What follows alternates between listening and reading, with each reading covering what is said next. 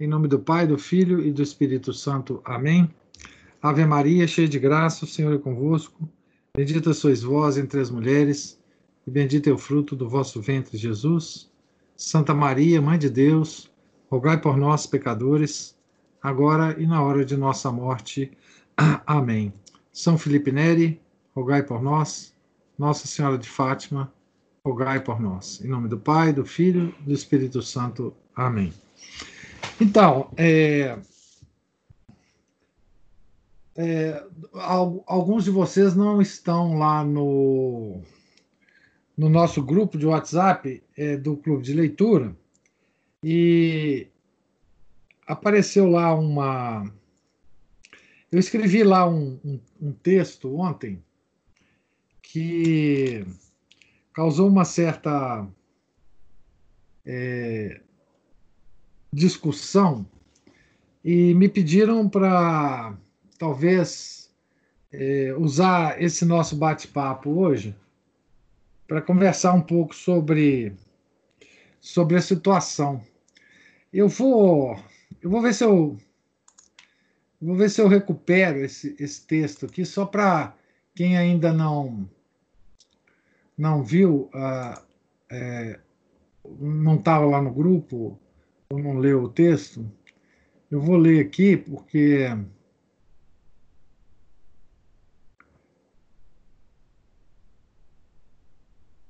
é, deixa eu ver aqui.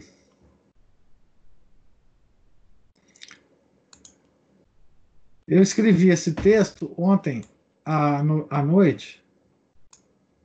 É, e eu disse, eu estava dizendo o seguinte no texto, né? Quem tem apreço pela história da igreja e, e a estuda, sabe que em vários momentos no passado, as heresias tentaram afastar da Eucaristia, as heresias nos tentaram afastar da Eucaristia. Duas delas agora me ocorrem: o arianismo e o jansenismo. O Concílio Vaticano II rebaixou todos os sacramentos, mas principalmente a Eucaristia. Agora, o Covidismo nos afastará completamente deste que é o nosso maior sacramento. A Igreja do Concílio Vaticano II, a outra, como dizia Corsão, né, desistiu da Eucaristia. E isso não terá volta. Ário não foi eficaz, Jansênio também não.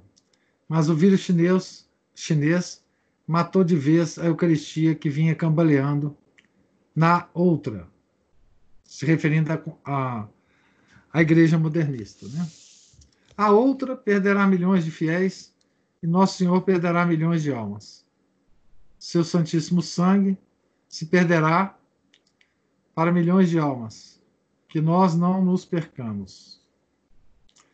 Hoje, a Fraternidade São Pio X comemora 32 anos da sagração dos bispos por Dom Lefebvre. Hoje, que é o dia da comemoração de São Paulo, foi ontem, né? Devemos admitir que a fraternidade é, de fato, nossa última esperança. Não nos esqueçamos que o Verbo se fez carne e habitou entre nós. Que Deus tenha misericórdia de nós. Esse foi o texto que gerou uma certa desconforto lá na,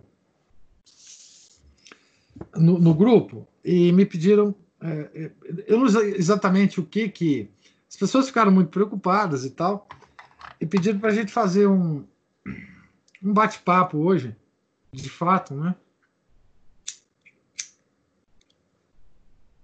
Sobre a situação. Bem, o texto é, hoje é dia do preciosíssimo sangue de Nosso Senhor, né? Ao qual eu me referi ontem. E o preciosíssimo sangue de Nosso Senhor é exatamente aquele que ele derramou na cruz para que a gente é, tirasse proveito dele através da, da sua igreja e dos seus sacramentos, né? Então, é, o que está acontecendo hoje na, nessa crise, né? é que já se fala, né? É, que a, o, o vírus ele provou, né? Que nós podemos ter um, um, um cristianismo sem sacramentos, um catolicismo sem sacramentos. Né? É, então há uma, uma, uma, tentativa né, de acelerar todas as ideias mais estapafúrdias em relação à igreja é, dos modernistas e dos, dos hereges que, que hoje estão é, dentro da igreja católica. Né? Então, por exemplo, uh, em Lyon apareceu uma candidata a uma mulher candidata ao arcebispado de, de Lyon, né? Lyon, a cidade de Santo Irineu, né? Lyon uma cidade que tem os restos, os restos mortais de Santo Tomás de Aquino. Lyon, que é terra cristã, terra de mártires, né? Cristãos. É, um deles, inclusive, Santo Irineu, né? E então a gente vê essas coisas na igreja e a, o, o meu texto reflete um pouco a minha desesperança humana, né? De que isso tenha, tenha algum tipo de solução. Né? É claro que se Deus quiser, se Deus interferir, a, a solução vai aparecer. Mas eu não vejo é, condições objetivas né, e humanas para que isso aconteça né? na, na igreja. Né? Digamos assim, né? que no próximo conclave apareça um candidato ao, ao papado que seja melhor do que o que a gente já teve, né? É, que vá restaurar a, de alguma forma algum aspecto da, da, da igreja tradicional, né? o que vai fazer uma crítica ao concílio, enfim. Né? nós vemos agora é, uma figura é, da, da, de dentro da igreja né, se levantar como pode, é, falando muitas verdades é, que, que, não, que não são secretas, nem né, que é o, o Monsenhor Viganó. É, ele começou, né, é, vamos lembrar, né, o Monsenhor Viganó foi núncio apostólico ah, no, nos Estados Unidos, né? É, teve alguns cargos também no, no Vaticano e, e, e, possuía muitas informações, né? E ele se rebelou, né? Inicialmente contra os abusos é, sexuais na igreja e acusou formalmente né, o Papa Francisco de acobertar esses abusos, né? É, ele causou é, vários inconvenientes, digamos assim, ao Papa Francisco, que não o respondeu diretamente, como ele faz com, com todos os seus críticos, né? É, clérigos críticos dele. Né? Haja vista a questão da, da dúbia, né? da, das dúbia, que os cinco cardeais é, apresentou, lhe apresentou, né, como uma, um pedido de resposta, ele simplesmente não respondeu. E também o Monsenhor Viganó, ele não respondeu. Eu não sei por que processo passou o Monsenhor Viganó, e que ele, nos últimos é, pronunciamentos dele, até onde eu sei, ele está escondido, é, paradeiro desconhecido, mas enfim, ele começou a, a, a reverberar críticas é, ao Vaticano II, né? críticas é, contundentes, dizendo que há uma igreja paralela depois do Concílio Vaticano II, é, que é uma igreja falsa, é, fazendo críticas aos documentos do concílio. Ah, isso não é novo, né? Para nós, é, mais velhos, essas críticas são, são críticas que foram feitas nos anos 70 e 80 por várias personalidades católicas do mundo inteiro. É? o, o Dietrich von Hilbert, Hilbert é, Michael Davis na Inglaterra, o, o, o von Hildebrand foi na, na Alemanha, é, Michael Davis na Inglaterra, Uh, o pai do Michael Matt, que eu não sei, eu esqueci o nome dele aqui, nos Estados Unidos. Aqui no Brasil tem, tivemos Gustavo Corsão. É, enfim, vozes eh, espalhadas pela igreja fizeram críticas muito mais, digamos assim, é, é, detalhadas do que as que estão sendo apresentadas pelo pelo Monsenhor Viganó. Mas, como hoje tudo fica mais uh, maior, né, por causa das redes sociais, por causa das, das enfim, da, da disseminação rápida de notícia. Então, o Viganó é, lança um, um, documento hoje e amanhã já tem o documento publicado em todas as línguas do mundo, enfim, essas coisas que acontecem hoje, né? Então ele está tendo muita repercussão. Eu ainda não vi nada dele né, que fosse novo é, em relação ao Concílio Vaticano II. Né? É, ele, tem, ele tem feito críticas acertadas, mas velhas, velhas de, de, de igual a Serra. Né? Então, assim, ele não tem, ele não tem, é, ele não tem é, adicionado nada a, ao que todos os críticos do, do Concílio Vaticano II é, é, têm feito. Né? Sim, o Roberto de Mattei, na Itália, também é, foi um crítico grande. Né? Mas, enfim, é, escreveu até um livro bom né, para se ler sobre a crise do Concílio Vaticano II. É, mas ele está na, na crista da onda, e, enfim, para o público jovem, né, que é, não, não, não, tinha, não tinha ouvido essa crítica de nenhuma personalidade mais, é, mais importante da igreja, é, agora está ouvindo. Né? Eu vejo, por exemplo, eu converso com alguns jovens né, que me, me, me contactam por WhatsApp, etc., eles estão apavorados com essas declarações do, do Viganó. Né? o público jovem, como eles não, não viveram a época é, do, da, da, da, crise, do início da crise, e não leram também os, os autores é, que escreveram sobre isso, eles ficam agora assustados e, e enfim. Ah, o que eu não vi ainda, pode ser que tenha havido, mas eu, eu não, não, não vi, foi uma, uma formal consideração do do Monsenhor Viganó é, com relação a, a, ao Dom Lefebvre e a Fraternidade São Pio X. É, pode ser que tenha havido, mas eu não, não vi. É, e eu acho que isso é uma falha de raciocínio dele, se, se é que exista, né? Porque ele tem que admitir que a fraternidade estava certa desde o início. Né? A Melissa está lembrando aqui, a senhora, Melissa não, senhora Cota, né? Está lembrando aqui que, sim, Monsenhor Lefebvre, Monsenhor Antônio Castro Maia. Eu estava me referindo aos intelectuais, né, não os prelados.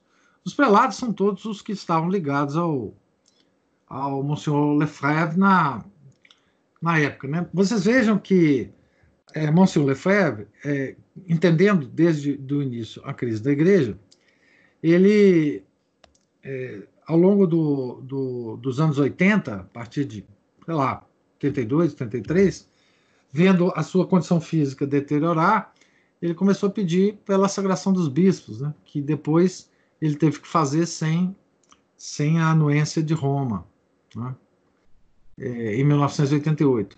Em 1988, quando ele fez a, a, a, sagração dos bispos, muita gente o abandonou.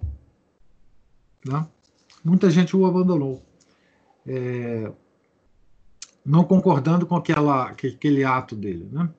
Pois bem, o ato que está fazendo 32, ontem fez 32 anos, né, das sagrações dos bispos, é, porque foi em, em, em 30 de junho, na comemoração de São Paulo, né, 30 de junho de 1988, portanto 32 anos.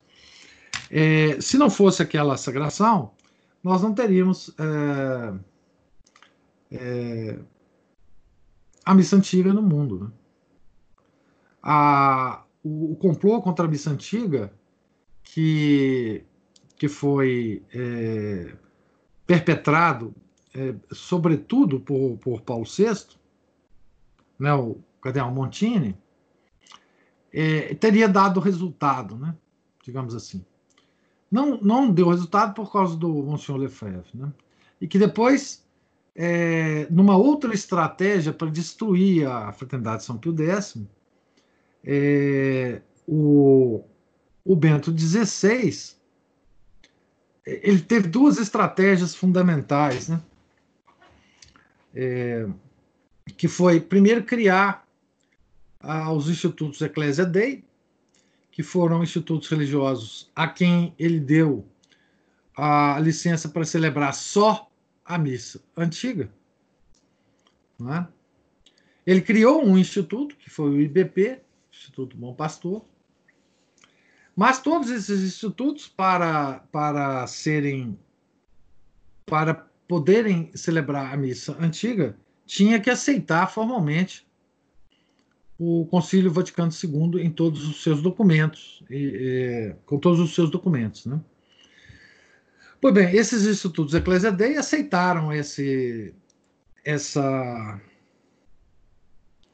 essa condição e a, a fraternidade nunca aceitou essa condição. Né? Ela sempre, é, sempre afirmou é, que não aceitaria essa condição sob hipótese alguma. Ela não assinaria uma, um documento de, é, de, acordo com, de acordo com o Vaticano que, que levasse em conta esse, essa aceitação dela dos documentos, porque ela tem as suas críticas a esses documentos, etc, etc, etc. Né?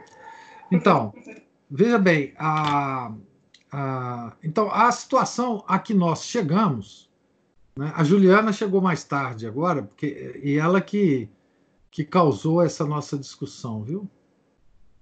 Ela pediu para nós fazermos esse, essa discussão aqui hoje. Então, veja bem, a, a, pois não. Perdão. A, a fraternidade São, São, São Pedro, ela está ligada à Eclésia Dei, não é? É, ela saiu da fraternidade São, uh, São Pio X. Hum, Foram padres da fraternidade São Pio X que, que saíram da, da fraternidade e. E aceitam e... o Concílio Vaticano II, então. Sim. Uhum. Tem ela, tem o IBP, tem o tem o tem a, a, Instituto Cristo Rei, se não me engano. Tem algumas, isso, Cristo Rei. Né? É, essas comunidades Ecclesia Dei, esses institutos Ecclesia Dei, o, foi uma estratégia, então, para esvaziar a fraternidade. É, num certo momento, lá pelo ano 2000, 2000 e pouquinho, ah, o Vaticano já tinha a completa noção de que a fraternidade não, não, não ia ser destruída. Não ia ser destruída. Então, ah, pelos métodos que eles estavam querendo usar. Então, o, o método foi, primeiro, criar os institutos Ecclesia Dei, e depois fazer o moto próprio Sumorum Pontificum, que liberou a, a missa. Liberou, não o moto uh, sumorum pontifico, uh, ele esclarece né, uma verdade que sempre a fraternidade uh, afirmou, de que a missa antiga nunca tinha sido proibida. Não tem poder no mundo que proíba a missa antiga. Não, não há poder no mundo que possa proibir essa missa. Então, ele criou um, um nome para essa missa, né, no modo, no modo próprio, chamado rito extraordinário é rito extraordinário já é uma, é uma denominação extraordinária, né? Porque esse foi a forma extraordinária.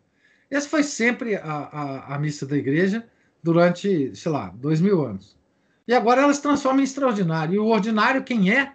É a missa do Paulo VI, né?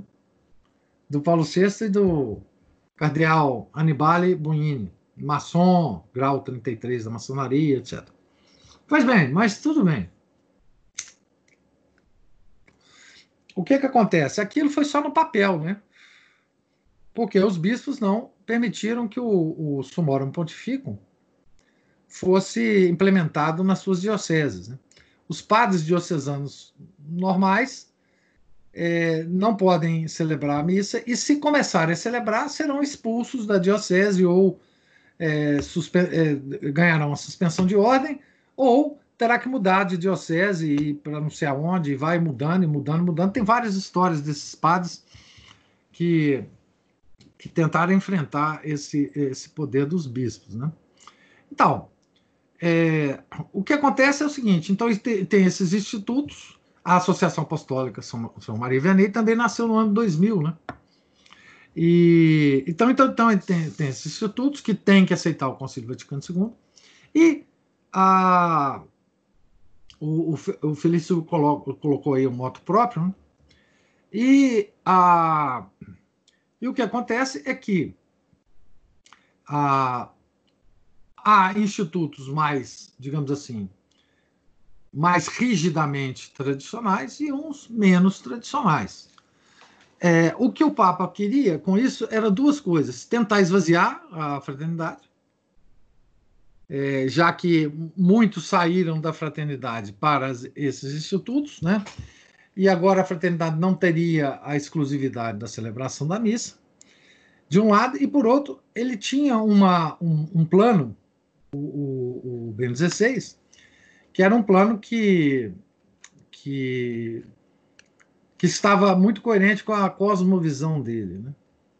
que era a a tal dialética hegeliana. Né? Então, de um lado, você tinha uma, uma tese, e do outro, você tinha uma, antí, uma antítese, e da convivência da tese e antítese ao longo da história, como Hegel fala, isso ia é, evoluir para uma síntese. No caso do Papa, Bento XVI, ele queria que a missa nova que é a tese, por exemplo, e a missa a antiga de sempre da igreja, seria a antítese, pudesse conviver o mesmo padre celebrar as duas formas do rito, e com o tempo, esses dois ritos iam se mesclar. E sugerir, então, no futuro, uma síntese, que não seria nem a missa nova, nem a missa de sempre, seria um, um, um negócio novo, uma, um rito novo, uma forma de celebração nova. Né? É, isso era o pensamento do Bento XVI em relação à, à liturgia. Né? É, então, por isso que ele queria liberar para os padres diocesanos: olha, vai celebrando aí. Celebra de manhã a missa nova, ao meio-dia você celebra a antiga, às três horas você celebra a nova, às sete horas a antiga, e vai fazendo uma miscelânea desse negócio aí. Um dia no futuro, alguém vai sentar e vai vai vai colocar essas coisas no lugar e, e, e, e ter um, um, novo rito, né? É, vocês vejam que isso, é, é, esse plano do, do, do MEN 16, é, ele está em andamento. Se vocês prestarem atenção é, num questionário que o Papa Francisco mandou a, aos bispos, do mundo inteiro, agora muito recentemente, ele mandou um questionário sobre o status de celebração das missas antigas nas dioceses. E lá pelo item 5, se eu não me engano, é o item 5 desse questionário, tem uma pergunta mais ou menos assim: Olha, aonde celebra a missa antiga? Celebra a missa antiga como? Tem modificação das rubricas? Tem alguma alguma enfim, alguma variação? É, é, aqui tem o, o, o, o Vivas está colocando aqui um, um, pedaço aí da, da do Sumorum Pontifico, né? Que, que, é exatamente onde a fala que o, que o, o rito nunca, nunca te, foi abirrogado, né? Nunca abirrogada. Né? Pois bem, então, é, veja, é, eles ainda estão.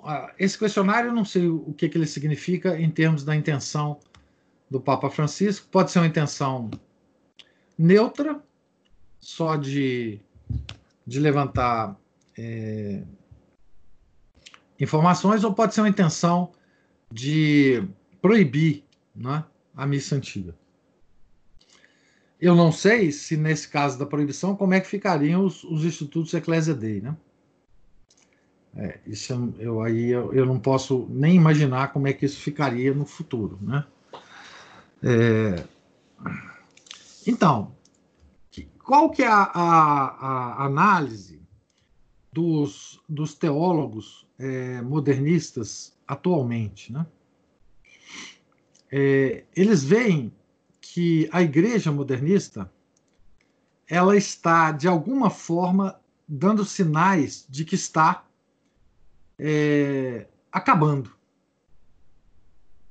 Né? Tem sinais visíveis que a igreja do, do modernismo está acabando. Primeiro, é, os, os, grandes modernistas, digamos assim, ah, os, os, teólogos é, mais, é, mais influentes do modernismo, estão muito velhos. Né? Estão à beira da morte. É claro que tem muita gente nova ainda que pode substituir. A segunda coisa, isso é o que o Samuel falou aqui agora. Essa igreja, ela não estimula vocações. Então, os seminários estão praticamente vazios. Não é? Então, é, não há a menor possibilidade de você uh, atrair a, a juventude para se formar como padre. Não há atrativo nenhum, não há santidade nenhuma. Né? É, então, as pessoas não se atraem mais para, para essa igreja. Então, essa igreja vai acabar. Né? As ordens monásticas estão acabando. Né?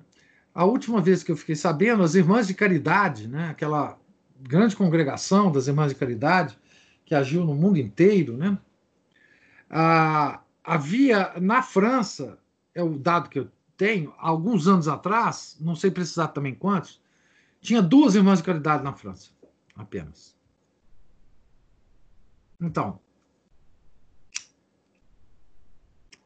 os mosteiros estão vazios, esvaziando a, a olhos vistos, né? Não há mais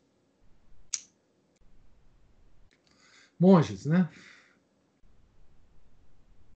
É... Pois é, a, a, na França a gente tem mais, mais dados, né? A, a, a fraternidade, né? Ela tem, ela tem ordenado é, um número extraordinário, pequeno de padres, mas é extraordinário em relação às ordenações da Igreja modernista. Então, os teólogos hoje estão muito preocupados no seguinte: como é que nós vamos continuar com essa igreja, né? Essa a, a outra. Né? É, é, ela vai ela vai acabar. O, o, o futuro é, dela não existe, né? Então assim, é, por outro lado, eles veem que a tradição uh, na, na, pessoa né, jurídica da fraternidade está crescendo e está atraindo vocações. Então, eles estão sem saber agora o que fazem.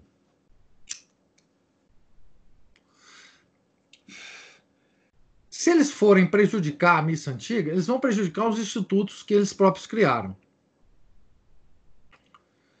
Né? Uh, o IBP, aqui a nossa administração apostólica, São João Maria Vianney, o Instituto Cristo Rei. Por quê? Porque a fraternidade ela não é prejudicada por nada disso. Ela vai continuar existindo como sempre existiu.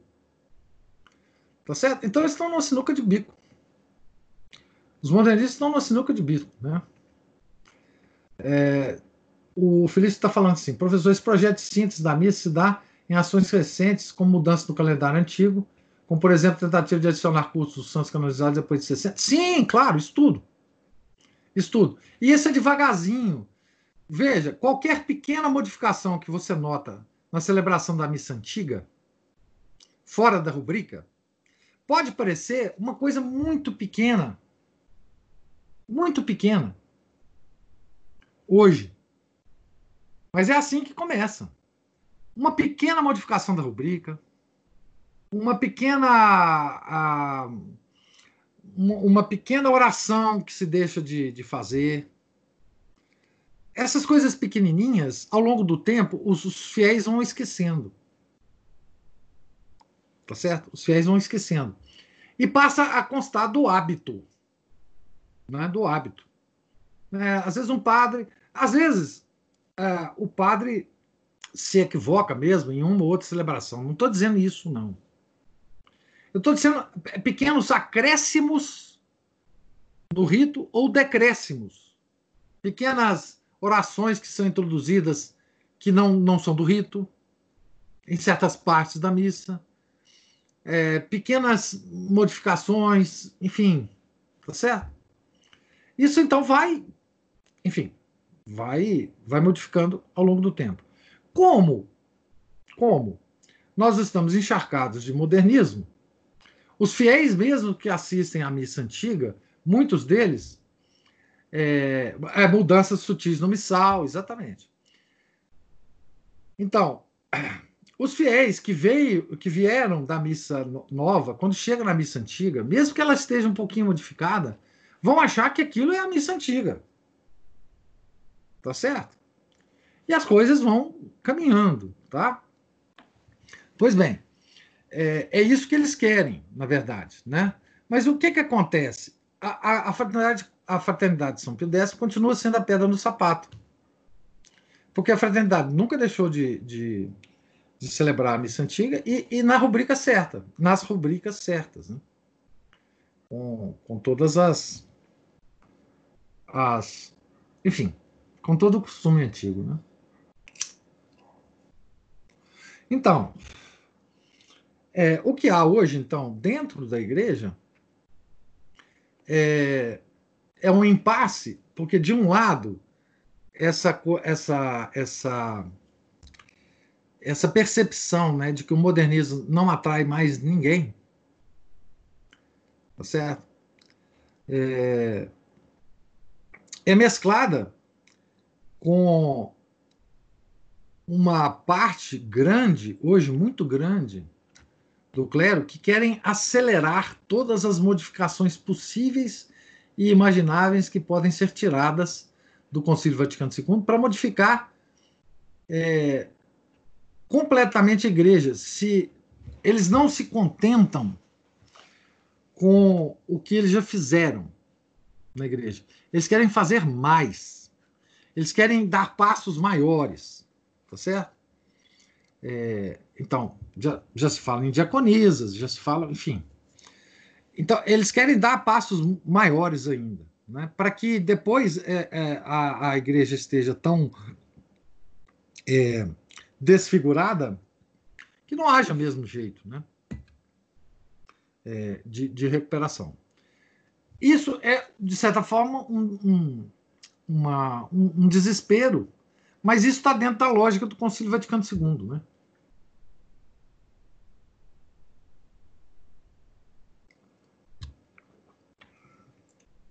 Professor, uh, o, o Vivas aqui. Mas os defensores da tradição não deveriam estar vacinados?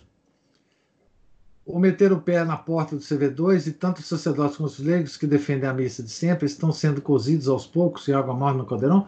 Claro que eles estão. Claro que estão. Né? E assim essas pequenas alterações não incomodam, já que ao menos podemos celebrar a missa latina. Isto.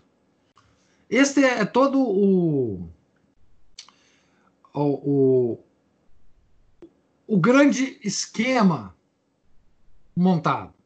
Né? Tá certo? O grande esquema montado foi esse. Né? Então vamos cozinhar é, o sapo, né? põe o sapo na panela, a água está fria, liga o fogo, o sapo vai acostumando com a temperatura e depois ele morre lá com a água fervendo, porque ele não sentiu, né? Tá certo? Então, é, é o que está acontecendo em muitos lugares, né? É, ou seja, eles arrumaram é, uma situação em que padres modernistas celebram a missa antiga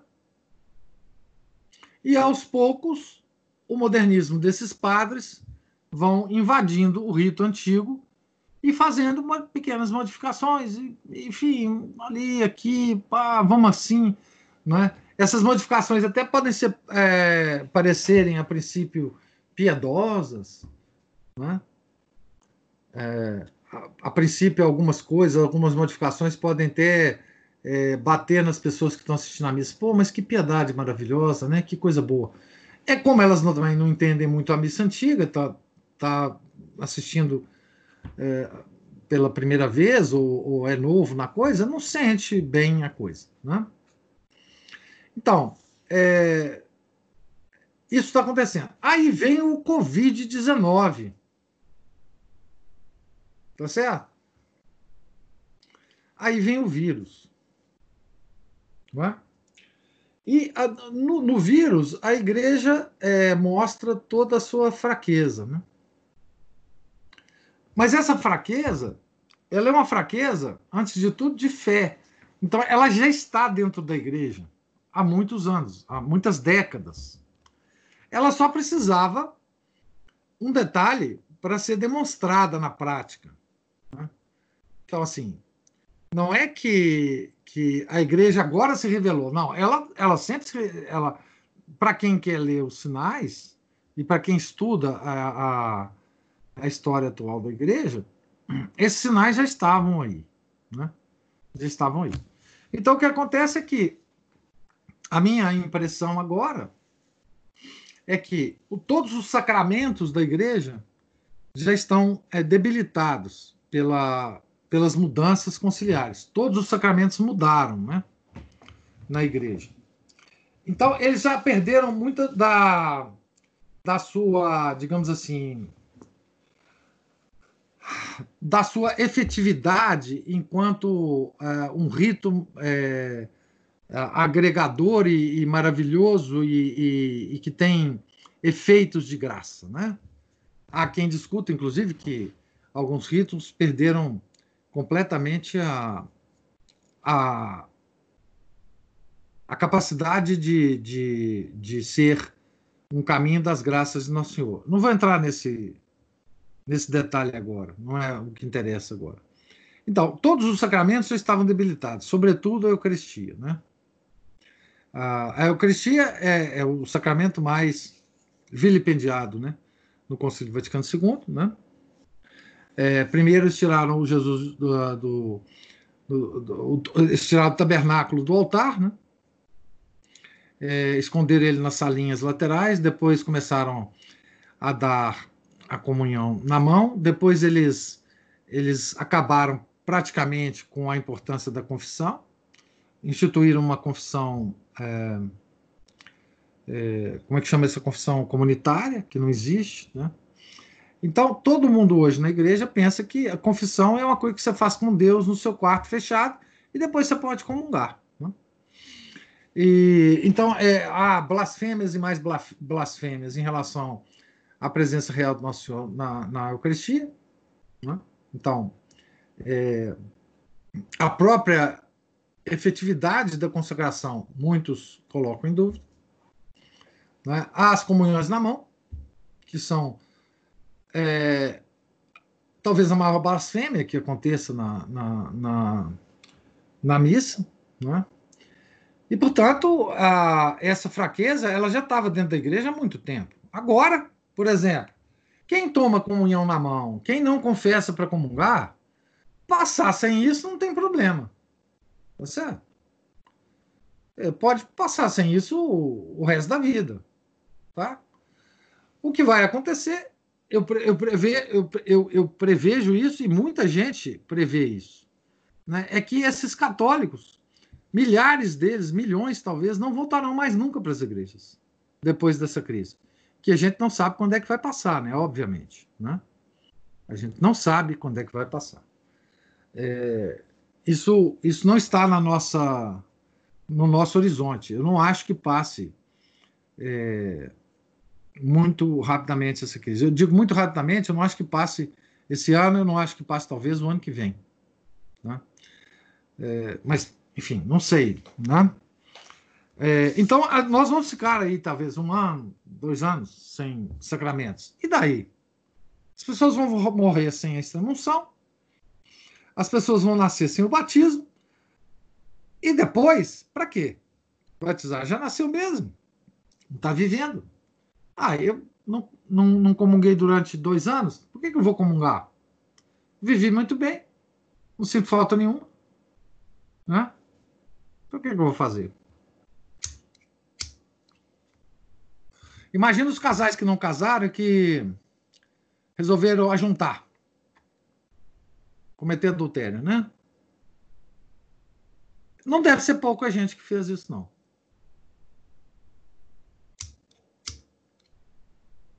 Casaram no civil. Né? Então, o Covid, ele, ele talvez tenha vindo para acabar mesmo. Né? Ou lançar uma pá de cal, talvez, ou, ou, ou acelerar o declínio. Eu não sei. O que eu sei é que isso vai acontecer. Milhares de almas vão se perder. Milhões de almas vão se perder. Mesmo se perder dessa igreja modernista?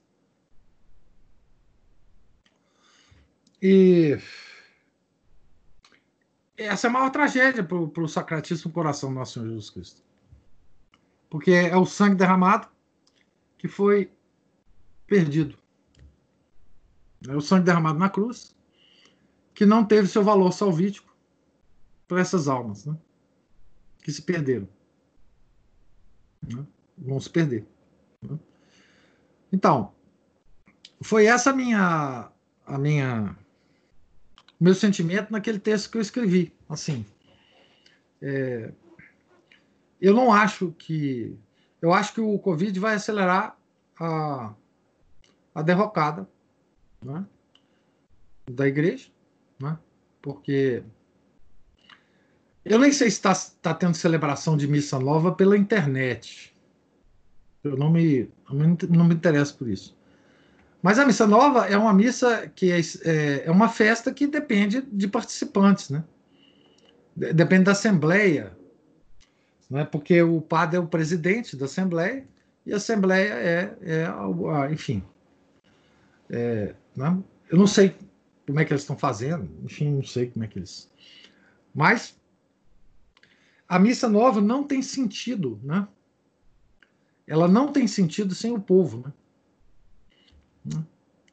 Então, é, ao, ao, longo do tempo, esse, essa transmissão, né, tá falando, tá falando que tem sim, a Juliana.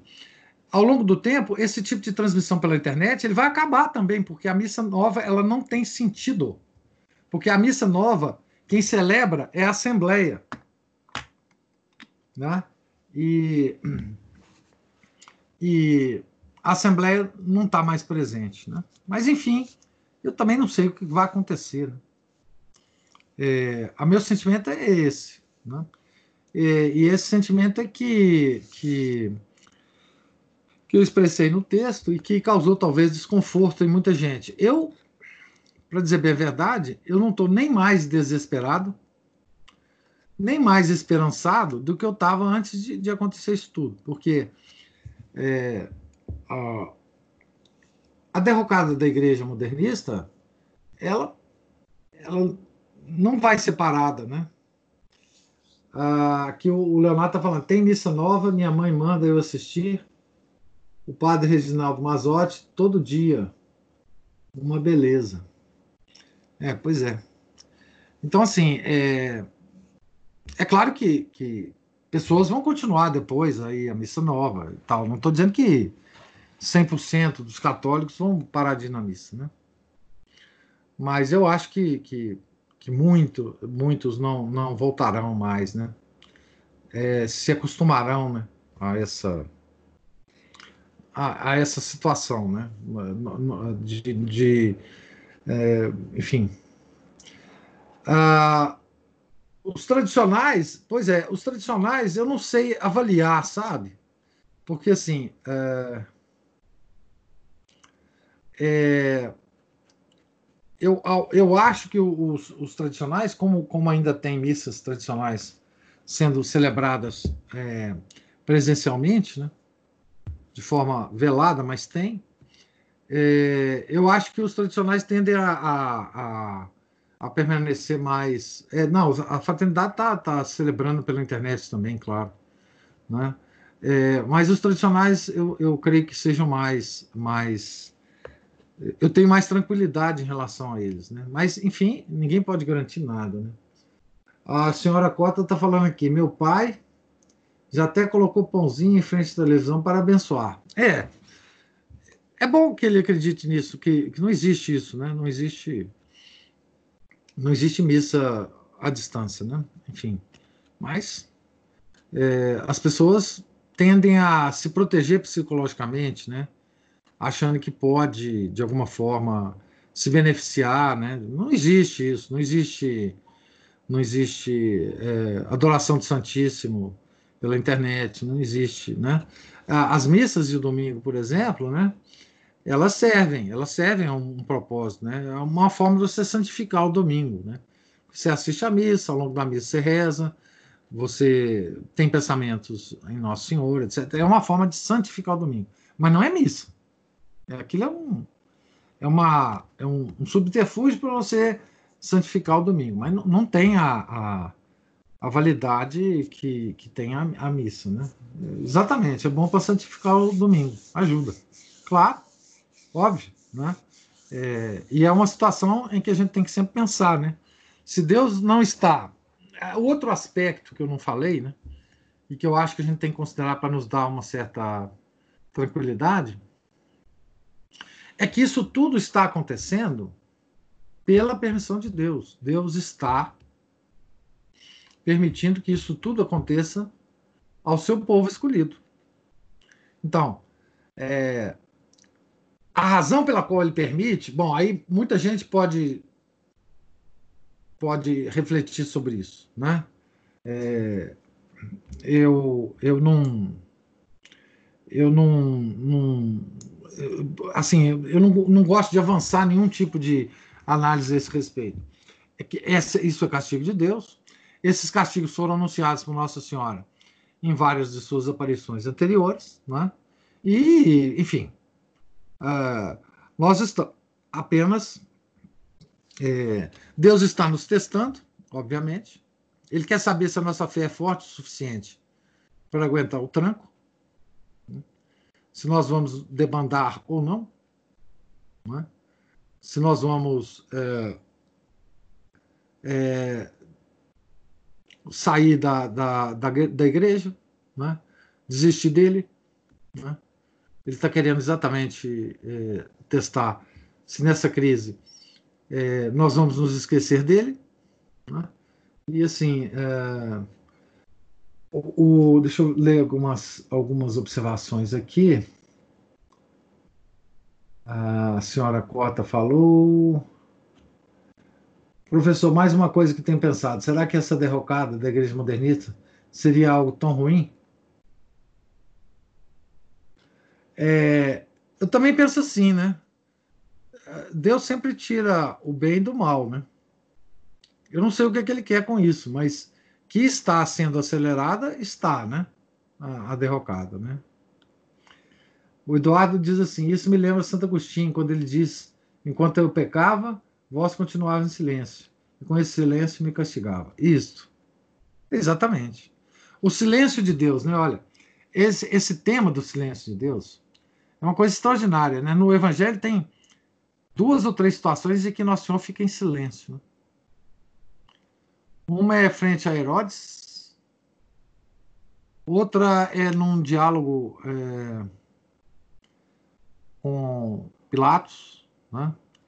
E, e, quando Deus fica em silêncio é, diante de uma alma é porque já não há mais salvação para essa alma. Ele não tem mais argumentos para usar com essa alma quando ele fica em silêncio, né? Nessas situações que eu, que eu, que eu descrevi, né? Então, o silêncio aparente de Deus agora é um castigo que nós só podemos é, entender né, se nós entendermos o castigo. Porque se a gente entender que Deus está é, desistindo da gente, aí pronto, é a nossa perdição. Ele não desistiu. Né? Ele não desistiu. Ele só está querendo é, separar o joio do trigo, as ovelhas dos cabritos. Né? E nós podemos escolher quem que nós queremos ser: se ovelhas ou cabritos. Como que a gente resolve isso? Com a nossa própria vontade. Né? Nós vamos passar por essa situação, talvez é, mais santificados, né? mais é, merecedores da, da graça de Deus. Alguns. Outros vão se perder. Infelizmente. Então, por um lado, eu não tenho esperança humana de que isso vá, vá, vá resolver. Eu não tenho. Eu não tenho esperança de que é, a igreja vá resolver os problemas e vá consertar, é, endireitar o caminho. A igreja, que eu digo, o, a cúpula, né? A cúpula. Por outro, eu acho que, que nós temos que viver isso. Não, não tem outra forma, rezando, fazendo penitência admitindo que esse castigo é merecido, né, para nós, tá certo? E rezando para que as almas não se percam nesse, nessa crise. As almas não se percam, né? É, como todas as crises da igreja, o arianismo, enfim, as heresias todas, etc. Né? É, não se percam. Então, É, Juliana fala assim: eu e Camila estamos juntas aqui. Ah, aqui no mesmo lugar deve ser, né? Eu acho que a Camila entrou aí, mas enfim. Tá certo, as duas, as duas irmãs. Saiu e ficou. Aí eu avisei. Tiago ela tá entrou aqui. Ah, tá. Ela entrou e saiu, mas é porque ela tá aí. O Tiago está falando assim, mais no apostolado tradicional está com a missa agendada. Não é válida? Não entendi.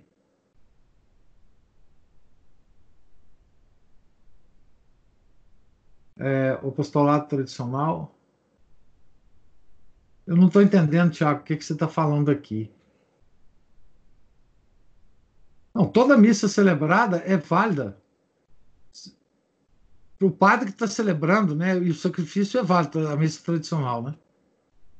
Não sei o que você está falando aí, Tiago. Depois você me dá um pessoal, acho que em relação a aquela lista de nomes das pessoas que podem participar de cada missa, por causa da não, é claro, é, não, mas isso é, é, não, isso é claro que é válido.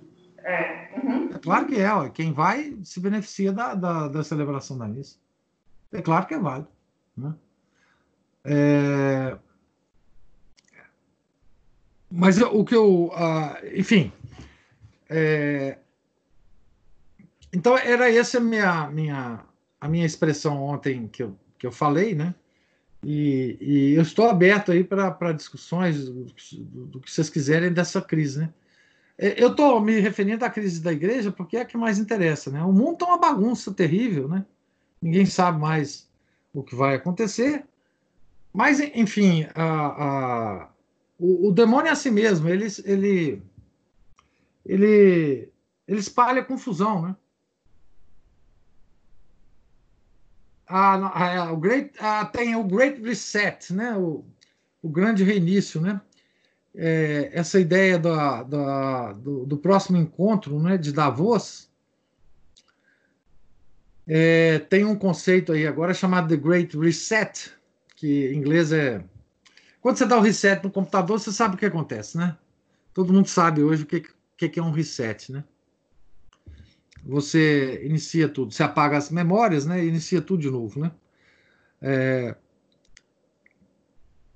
os poderes uh, globais estão então querendo usar o, o vírus para é, implantar novos comportamentos. Faz parte dessa tal nova ordem mundial, né?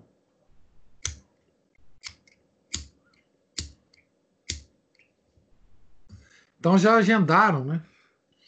Um, uma reunião, na próxima reunião de Davos, dos países mais ricos do mundo, né?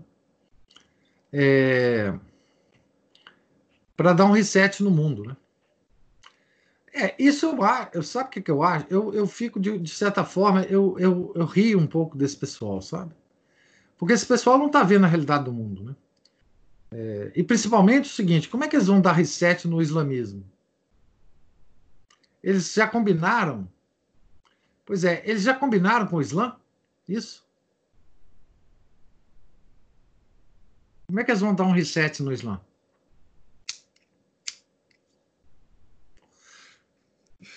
Isso eu acho que. Sabe o que, é que eu acho que é isso?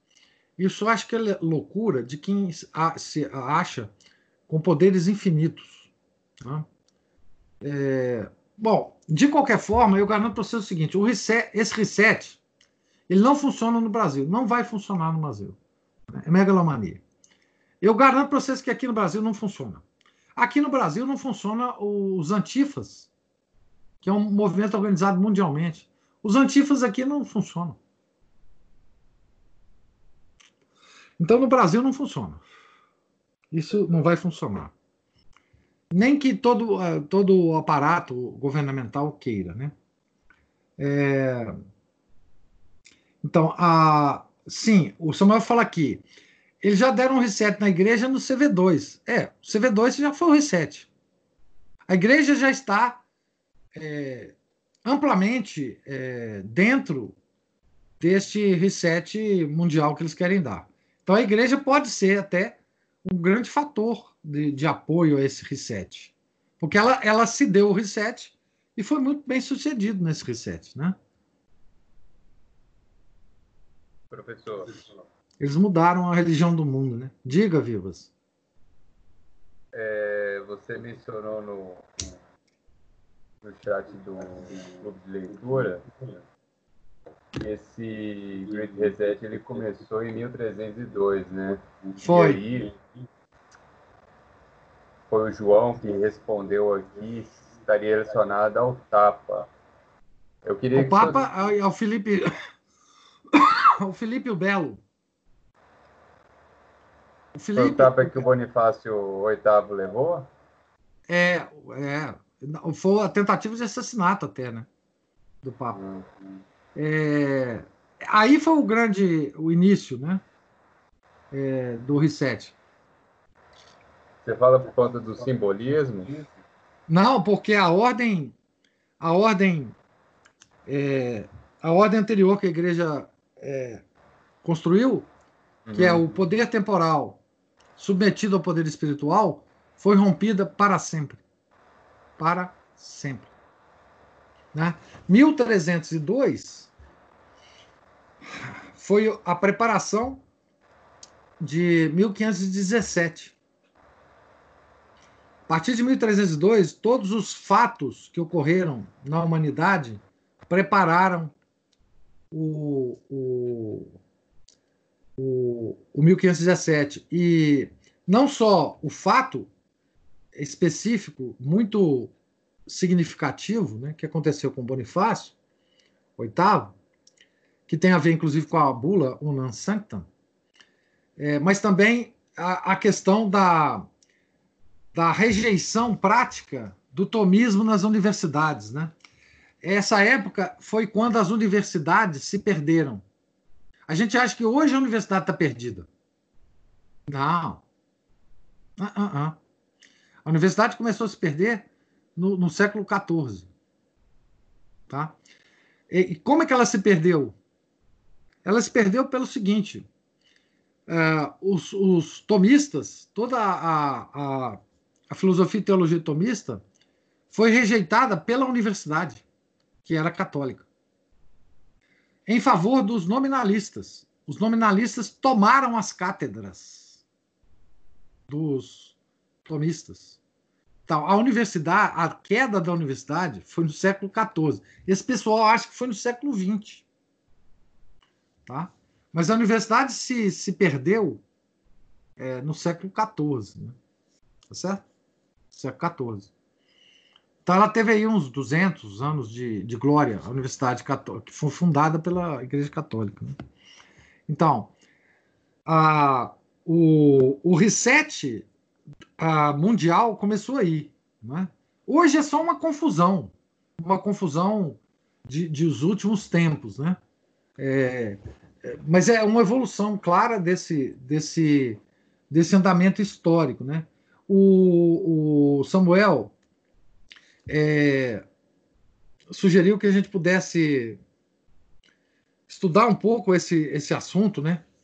É, nós vamos ver esse assunto em algum momento na, na história da igreja, né?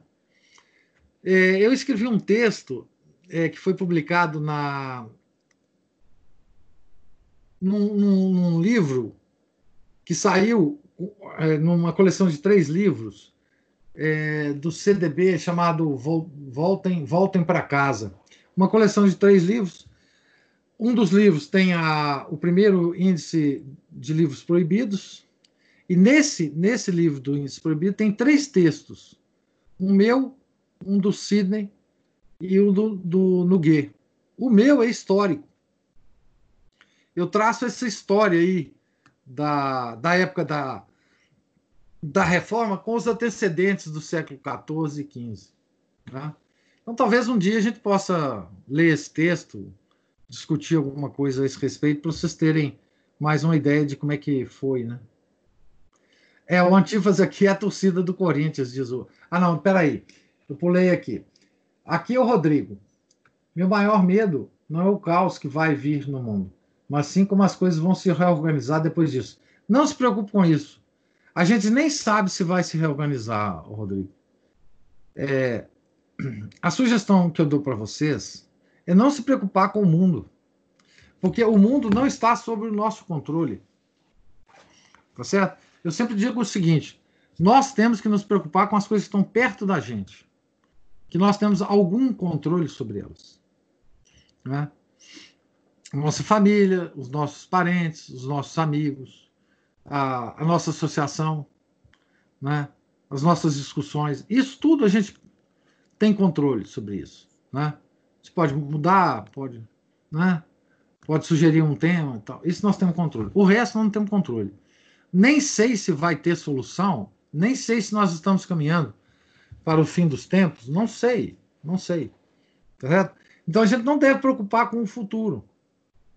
É, porque é simplesmente é, ineficaz ficar preocupando com isso. Né? Professor, o senhor poderia citar as mudanças sutis da rubrica da missa antiga? Um breve resumo? Prefiro não. É, Leonardo. Mas há. Tá? Mas há pequenas modificações por aí, né? É, quem é que me chamou aí? Eu. Diga.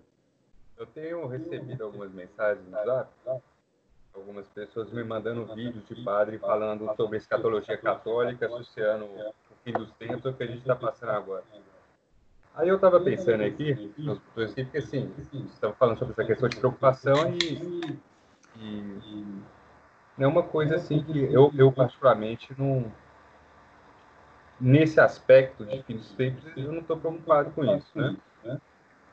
Mas esse, esse tipo de perspectiva é uma coisa mais é, é, pós-conciliar ou os católicos antes do Concílio Vaticano II eles eram assim também? Não! Isso é coisa de protestante do século XIX. É aquele negócio de marcação do fim do mundo. Uhum.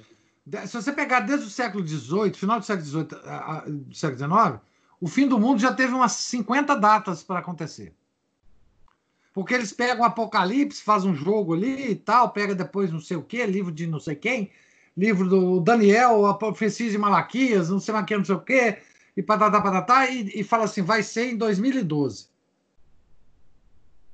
o fim do mundo. Aí 2012 passa, não vai, né? Aí eles vão ter que arrumar outro número. Isso é coisa de protestante, é, basicamente, né? Coisa de protestante. Ah, enfim, eu acho que isso é uma, uma digressão completamente inútil para nós. É, isso não ajuda em nada, absolutamente nenhum aspecto da nossa fé. Ah, porque, porque olha aqui, o católico ele se, ele se diferencia pela meditação sobre a morte. A Santo Afonso tem um livro de 400 e não sei quantas páginas só sobre meditação sobre a morte.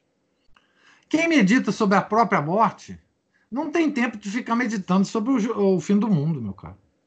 Porque a nossa própria morte vai estar bem mais bem mais, mais próxima. Então, é bom a gente meditar sobre a, a morte nossa, né? sobre o que vai acontecer depois que a gente morrer. Né? É, o mundo vai acabar, sei lá, um dia, não sei quando, Deus é que sabe, enfim. Né? O Samuel está assim, uai, o texto da CNBB já se coloca à disposição. Mais insinuante que isso eu não consigo ver. Vamos ver o texto da CNBB. Nossa igreja, confirmando sua tarefa educativa pela força do anúncio do Evangelho de Jesus, ao longo de sua história, é chamada a contribuir agora, decisiva e responsavelmente, na configuração de um novo estilo de vida. Sim, ela está inserida no Great Reset, né? A outra está disposta ao Great Reset. Já escreveram isso, palavras, inclusive, do bispo Dom Valmor. É, claro, elas estão lá tranquilo. Né? O, meu, o, o nominalismo acabou com a ciência a Giovana está falando. É, a ciência moderna é toda nominalista, né? Por isso que ela é assim tão sensacional, né? Ela Marcelo de Paris, ah, sim, claro, Ockham, João de Paris. Esses são aí os, os grandes nomes, né? Do, do The Great Reset, que começou em 1308. Professor, o senhor poderia citar mudanças sutis na rubrica? o, o, o Samuel aqui, né? É, é, aqui é na rubrica do missal, tá? O Samuel está falando aqui é na rubrica do missal que a gente usa. O missal que a gente usa tem muita coisa errada já.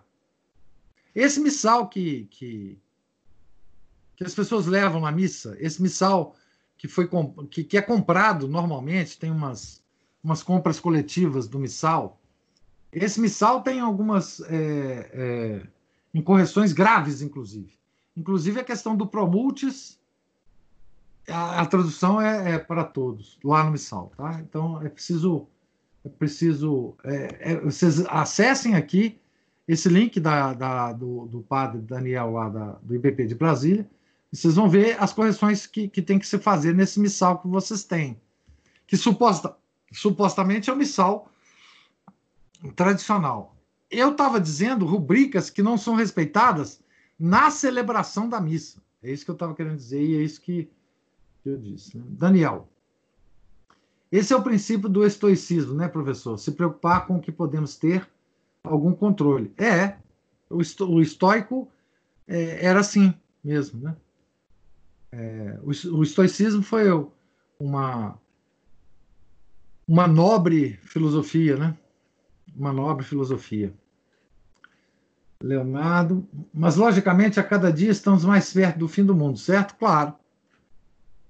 Não me preocupo com isso, mas amanhã estaremos mais perto que hoje. Isso. Mas como a gente não sabe a distância, não faz diferença, né?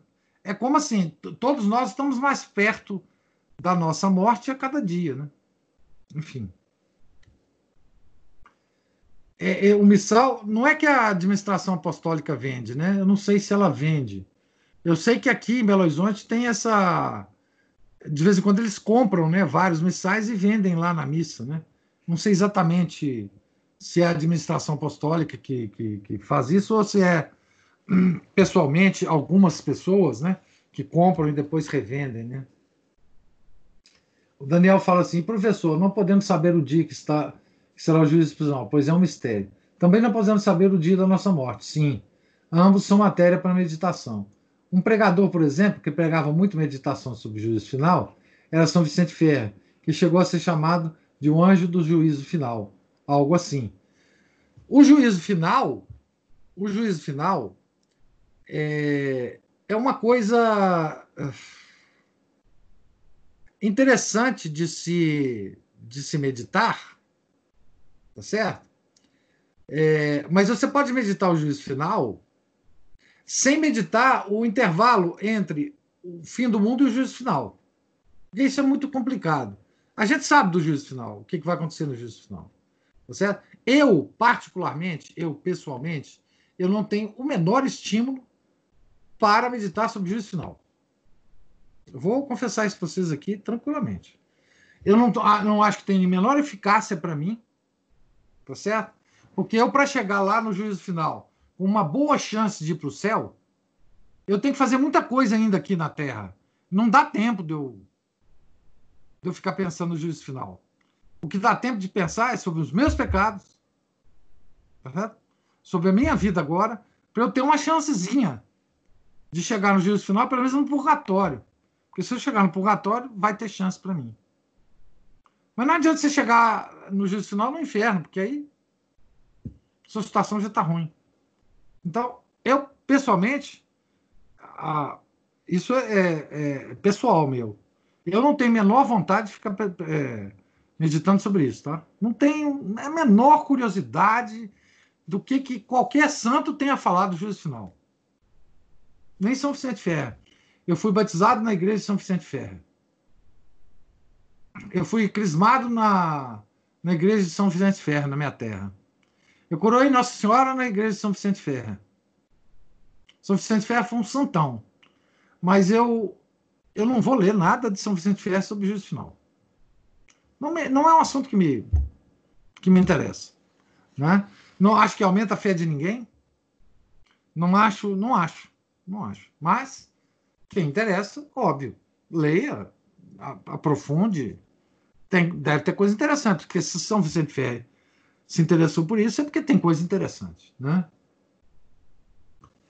É, o Eduardo, eu e a Giovana falamos para os jovens que pensar em juízo final é perda de tempo. Eu também acho, mas assim, tem gente que é mais, digamos assim, é mais afeito a esse tipo de pensamento, essa coisa é mais é, tocante para essas pessoas, né?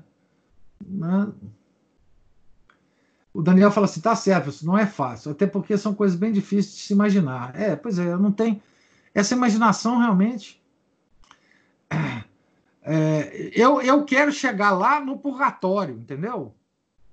Se eu chegar no purgatório, tem chance. É, é só isso que eu penso. Eu não ir para o inferno. É, porque, assim, depois as coisas se resolvem. Depois as coisas se resolvem. Né? Eu tenho muito mais certeza de, das características do purgatório do que qualquer outra coisa. Porque tem santo que já foi lá, tem santo que descreveu, tem Santa Catarina de Gênova que tem um tratado sobre purgatório. Tem o padre Feber, que já escreveu muito sobre isso. Tem muitos santos que já escreveram. Essa, esse assunto me interessa. Purgatório. Purgatório.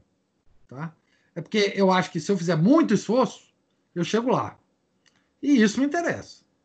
Agora, depois, eu não vou sei quantos anos eu vou passar no purgatório, quantas centenas de anos, quantos milhares de anos eu vou passar lá antes do juízo final. Então, o que me interessa é ficar lá, né?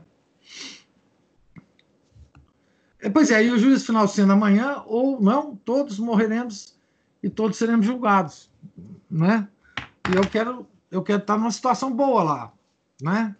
Por isso que eu tô, é, eu, eu, eu certa vez eu fiquei interessado em aprender latim e grego antigo, porque eu tenho que conversar lá com, com São Pedro, São Paulo, talvez grego antigo me ajude, é, latim, sei lá, alguns, alguns santos, né?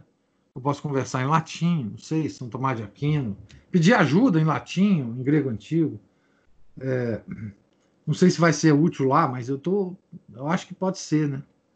É, então, essas coisas de fim do mundo, eu não tenho muita. Outra coisa que eu não tenho muita paciência, esse negócio da nova ordem mundial, de um poder global que vai tomar todos os poderes. Eu não acho que isso vai acontecer. Porque tem muita gente com muitas ambições nesse mundo. E eles vão brigar lá em cima.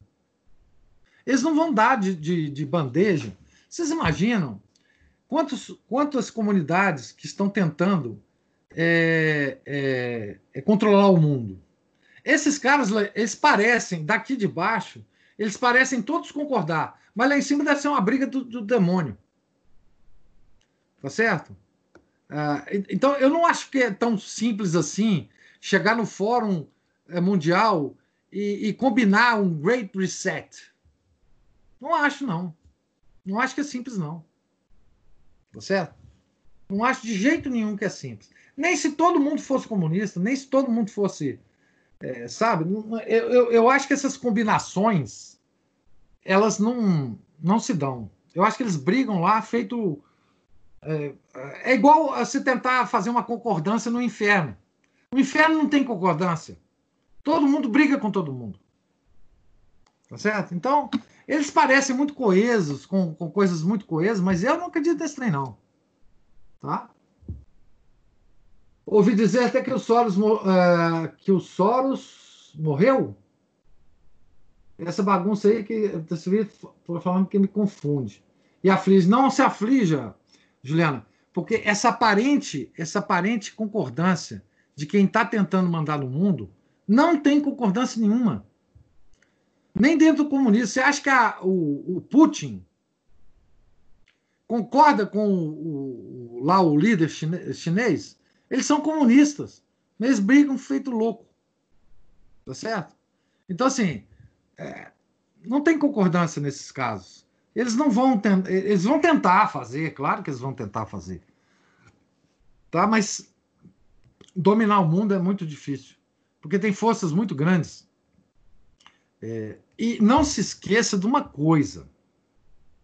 Vocês estão esquecendo do maior poder do mundo, que é o poder da nossa oração da nossa oração. Vocês precisam ler a história de como um, uma, uma, uma campanha do Rosário na Áustria salvou Viena de Hitler. Viena foi a única capital que foi abandonada pelas forças de Hitler na Segunda Guerra, simplesmente do nada. Do nada, Hitler deu a, a ordem para as forças é, armadas alemãs se retirassem da Áustria, de Viena, e deixassem a Áustria em paz. Esse foi um milagre de Nossa Senhora. As nossas orações são muito poderosas. A gente esquece disso. A gente esquece que quando a gente ora, quando a gente reza, nós estamos recorrendo a causa primeira de todas as coisas que existem, visíveis e invisíveis. Esse poder ninguém tem. Então, só nós católicos temos esse poder. Nós somos muito mais poderosos que esse pessoal todos juntos. Uma monja rezando piedosamente, com grande devoção, ela é muito mais poderosa do que esse Great Reset desse Fórum Econômico Mundial. Um católico piedoso rezando. Então, a primeira causa, a causa primeira, está do nosso lado, se a gente souber acioná-la. Então, não há motivo nenhum de desespero nesse sentido. A causa, a causa primeira, ela pode ser movida por nós, a nosso favor. Deus já ensinou isso várias vezes para gente.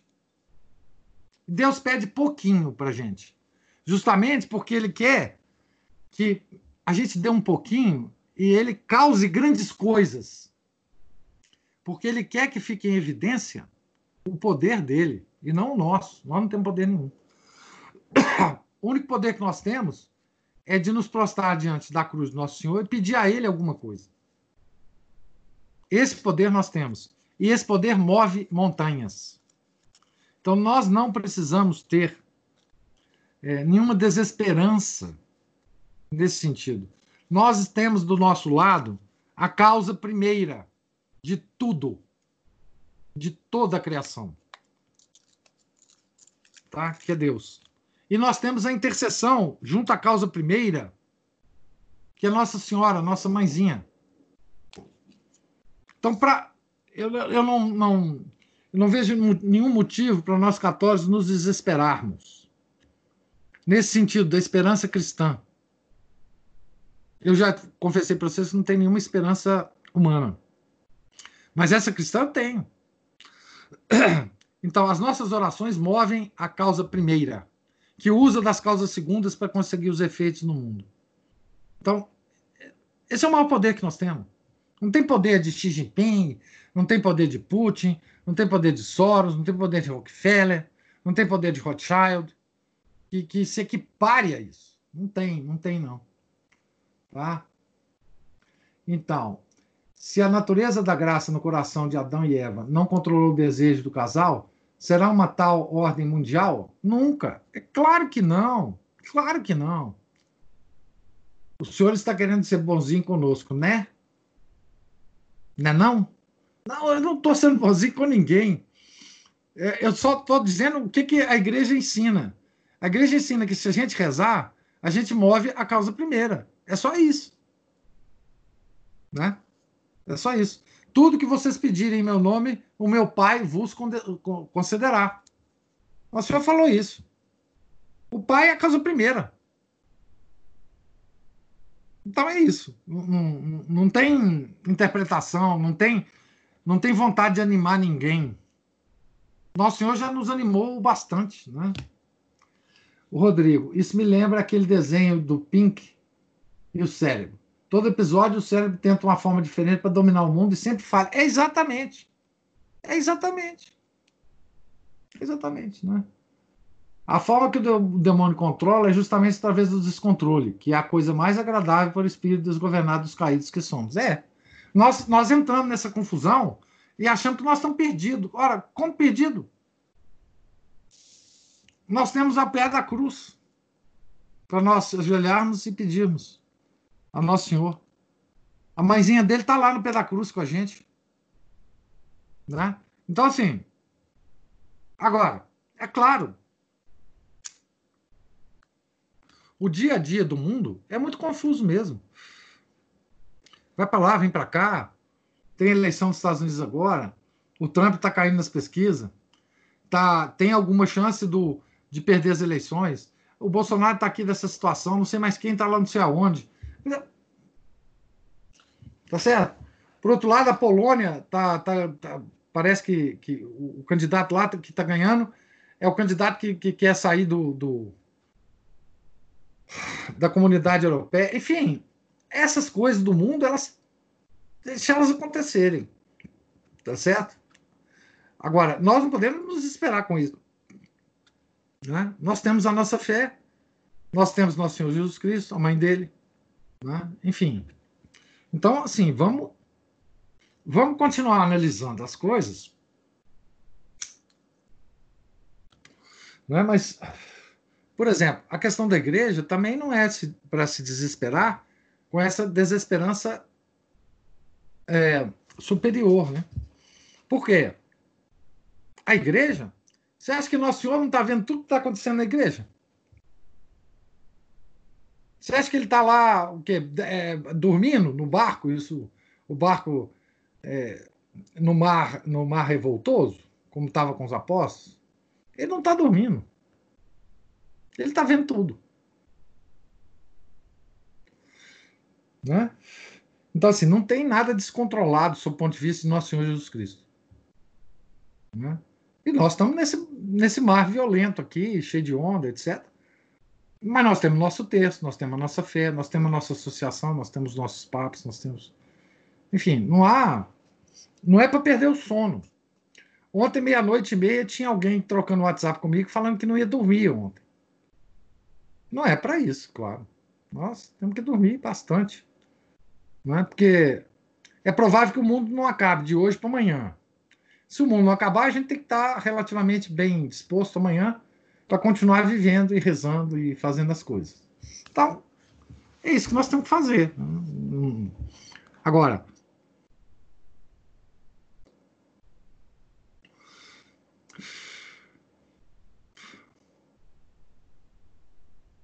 Pois é, eu também, viu, Eduardo?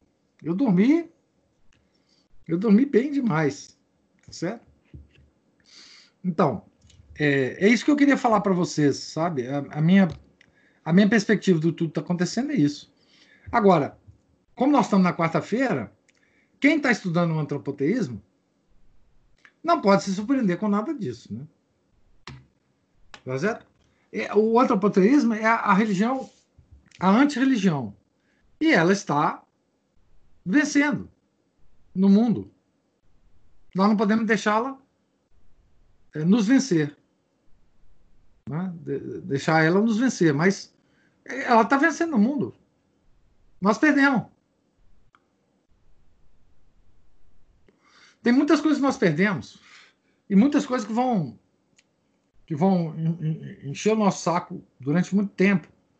Né? Os poderes temporais do mundo nos oprimem, mas nós temos que viver. Né? Provavelmente não vamos ter que usar máscara para sempre, não sei, né? É, por, por decreto do prefeito, o grande atleticano aí, é, comparsa do Leozinho, no Calil. É, enfim, mas essas coisas, enfim, né? Agora vai ter multa, né? Já tem a partir de segunda-feira. Multa para quem não usar máscara na rua. Não sei se dentro do carro tem que usar máscara. Mas, é, mas enfim. Essas coisas vão nos apunhar, mas isso é o de menos. Tá certo? É, mas é isso, então, gente, que eu tinha para falar. Se eu não acalmei vocês, vocês me desculpem, mas. Hoje eu compartilhei um trecho do sofrimento de São João da Cruz. Muito bonito aquilo que você falou, viu, Eduardo? Para mostrar que nunca devemos desesperar. Exatamente. Aquele negócio de São João da Cruz foi muito, muito bonito, muito tocante. O texto que você colocou lá. É, é, são coisas que a gente deve aprender com os santos, né? eu, eu, nas leituras que a gente está fazendo da vida dos santos, eu sempre estou insistindo que tem coisa que a gente consegue imitar completamente o santo, tem coisa que não. Né? Mas a gente fica tão admirado das coisas que a gente não pode é, é, imitar, que a gente esquece das coisas que a gente pode imitar o santo e deve imitar o santo. Né? É claro que nos êxtases de São João da Cruz não dá para imitar. Né? nas visões que ele tinha de Nosso Senhor e Nossa Senhora, não dá para imitar. Mas a, a, fortaleza dele, a esperança dele nas, nas, nas, nas situações difíceis, isso dá para imitar, ou dá pelo menos para tentar imitar, tá certo? É, ninguém vai, vai querer imitar os êxtases de Santa Margarida Maria Alacoque. Ah, não dá, né? Mas Olha o Leozinho falando, ele tá, ele, tá, ele tá renegando o atleticano aí, ó. Vai ser uma honra tirar esse cara da prefeitura. E esse texto São João da Cruz, sem palavras. É, é muito bonito mesmo. Pois é, as visões que ele tinha, etc., não dá para imitar, né, Eduardo? Aí não dá. Mas, assim, a fibra dele, a coragem dele, a humildade dele, a aceitação dele das coisas que Deus mandava para ele, tudo isso a gente pode imitar na nossa vida cotidiana. Então, pelo menos alguma coisa a gente pode imitar dos santos. E é isso que é por isso que a gente lê a vida dos santos, né? Certo? Assim, a Santa Margarida, todo, qualquer problema que ela tinha, ela ia para o pé da cruz do Nosso Senhor e conversava com ele. Isso nós vamos fazer. Então, estou desesperada, não sei o que fazer. Ajoelha ao pé da cruz do Nosso Senhor e fala assim: estou desesperado, não sei o que fazer. Estou aqui esperando. O senhor me dá uma luz. Tá certo? Mas não espere que ele apareça para você, porque ele não vai fazer. Ele vai te dar uma luz de forma indireta, com as causas segundas, que são coisas, acontecimentos e pessoas. Pode esperar que ele vai te dar essa luz. Ele dá isso para todo mundo. Ele não aparece para todo mundo. Mas a luz ele dá. Então, vamos recorrer mais ao Nosso Senhor principalmente nessa, nessa, nessa, nessa loucura que a gente vive hoje, né? Basta que a gente faça isso. É, é, não, não, é não é complicado. A prática não é complicada, né? Assim, não... Eduardo está tá digitando aqui. Olha, eu espero que eu não tenha é, desesperado vocês mais do que vocês podem estar, tá certo? Mas, assim, eu não acho que a situação seja de desesperos, né? É, de jeito nenhum. Um católico ele não tem direito de se desesperar, né? É, porque, assim, São Paulo dizia, né? Os sofrimentos atuais não têm proporção com a glória eterna. A gente tem que sempre pensar nisso, né? Não foi com essas palavras que São, São Paulo disse, né? Mas ele dizia assim: olha, os sofrimentos que a gente está passando aqui, por mais duros que eles possam parecer, não tem nenhuma proporção com a glória eterna. Nós vamos ganhar muito mais lá do que nós estamos sofrendo aqui. Né? Então a gente tem que sempre pensar nisso. Né? A, a, a glória é, eterna não tem nenhuma proporção com os sofrimentos atuais. Então.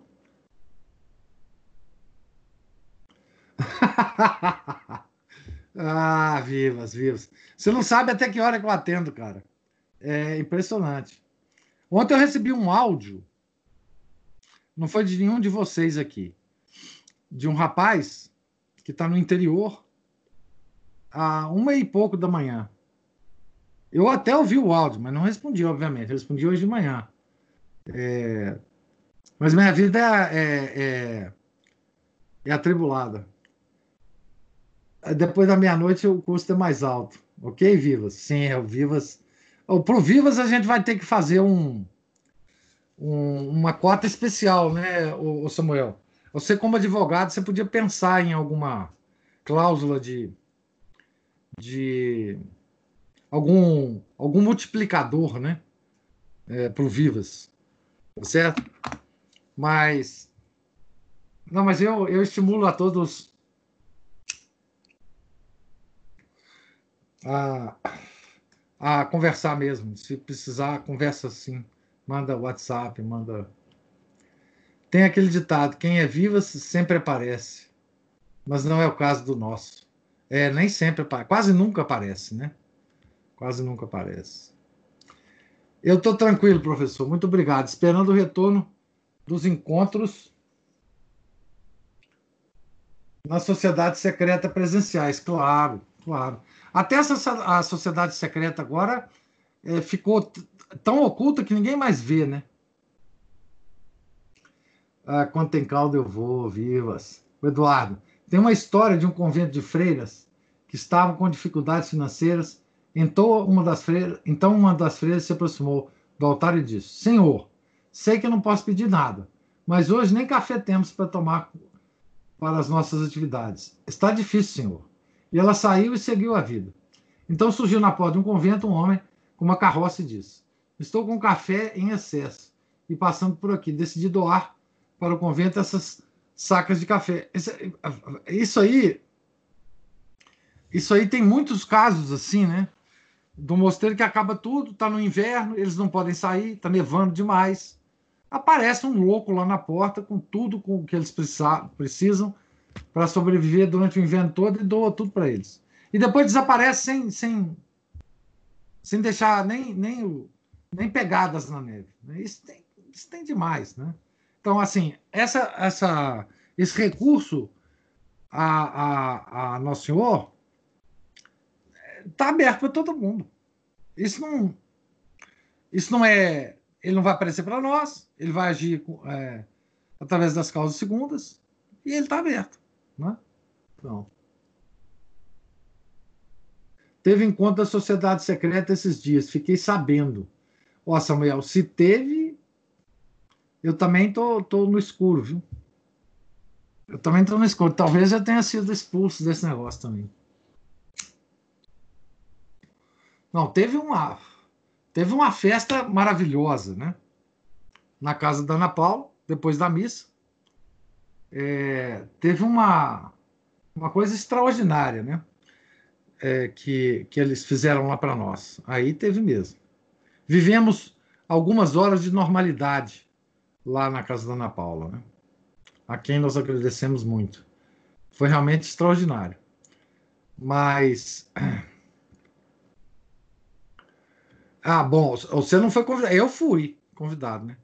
A Ana Paula está aí presente, né? Ela pode, pode falar. Samuel está reclamando que não foi convidado, viu, Ana Paula? Teve acolhida lá, advogados não são convidados. Ah, teve acolhida, a pastoral da acolhida que não te acolheu, Samuel. Então foi isso. Teve a pastoral da acolhida. Então agora, agora nós sabemos de tudo. Né?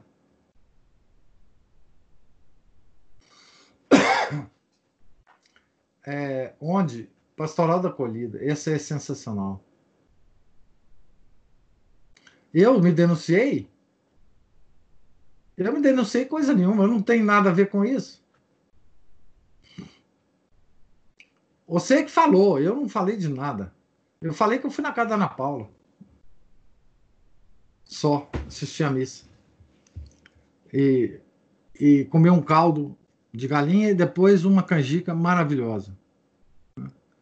É, a Juliana, a Juliana, o, o, eu, eu devo desculpar a Ana Paula. A, a, Ana Paula foi misericordiosa com a Juliana. A Juliana, ela estava com é, síndrome de abstinência. Ela já começa, ela estava começando a tremer, porque tinha já uns três meses que ela não fazia festa. Então tinha que arrumar um negócio para ela fazer alguma coisa. E a Ana Paula salvou ela desse, dessa tremedeira. Depois parece que ela se acalmou e não tremeu mais. Certo? Por falta de festa, é a síndrome de abstinência de festa. Né? O bolo de churros não tinha. O bolo de churros não tinha. Tá? Não, não, o bolo de churros não tinha, não. Tá? Isso eu não comi lá, não. Se tinha, foi só para certas pessoas, né?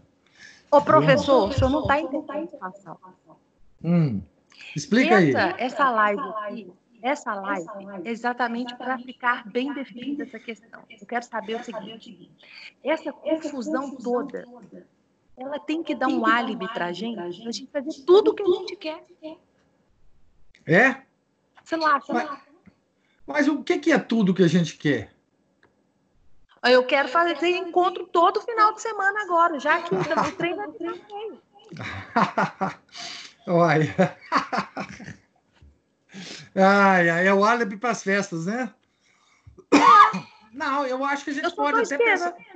Se tiver. Eu queria que o senhor falasse assim, ô oh, gente, desiste de tudo que cê, os projetos que vocês têm, reza, estuda a igreja, estuda a vida dos santos e vamos comemorar. Vamos, vamos, comemorar não, vamos colocar a alegria católica na frente de tudo. Mas eh, nós podemos fazer isso. O problema é, é a organização, Juliano. São as casas para receber as pessoas, tá? É, porque isso, isso, você, você é animadíssima, mas assim, é, tem que ter um, um, tipo de organização, né? Os encontros eles podem acontecer nas casas nossas, é claro, né? Mas tem que ter um, um tipo de organização, né?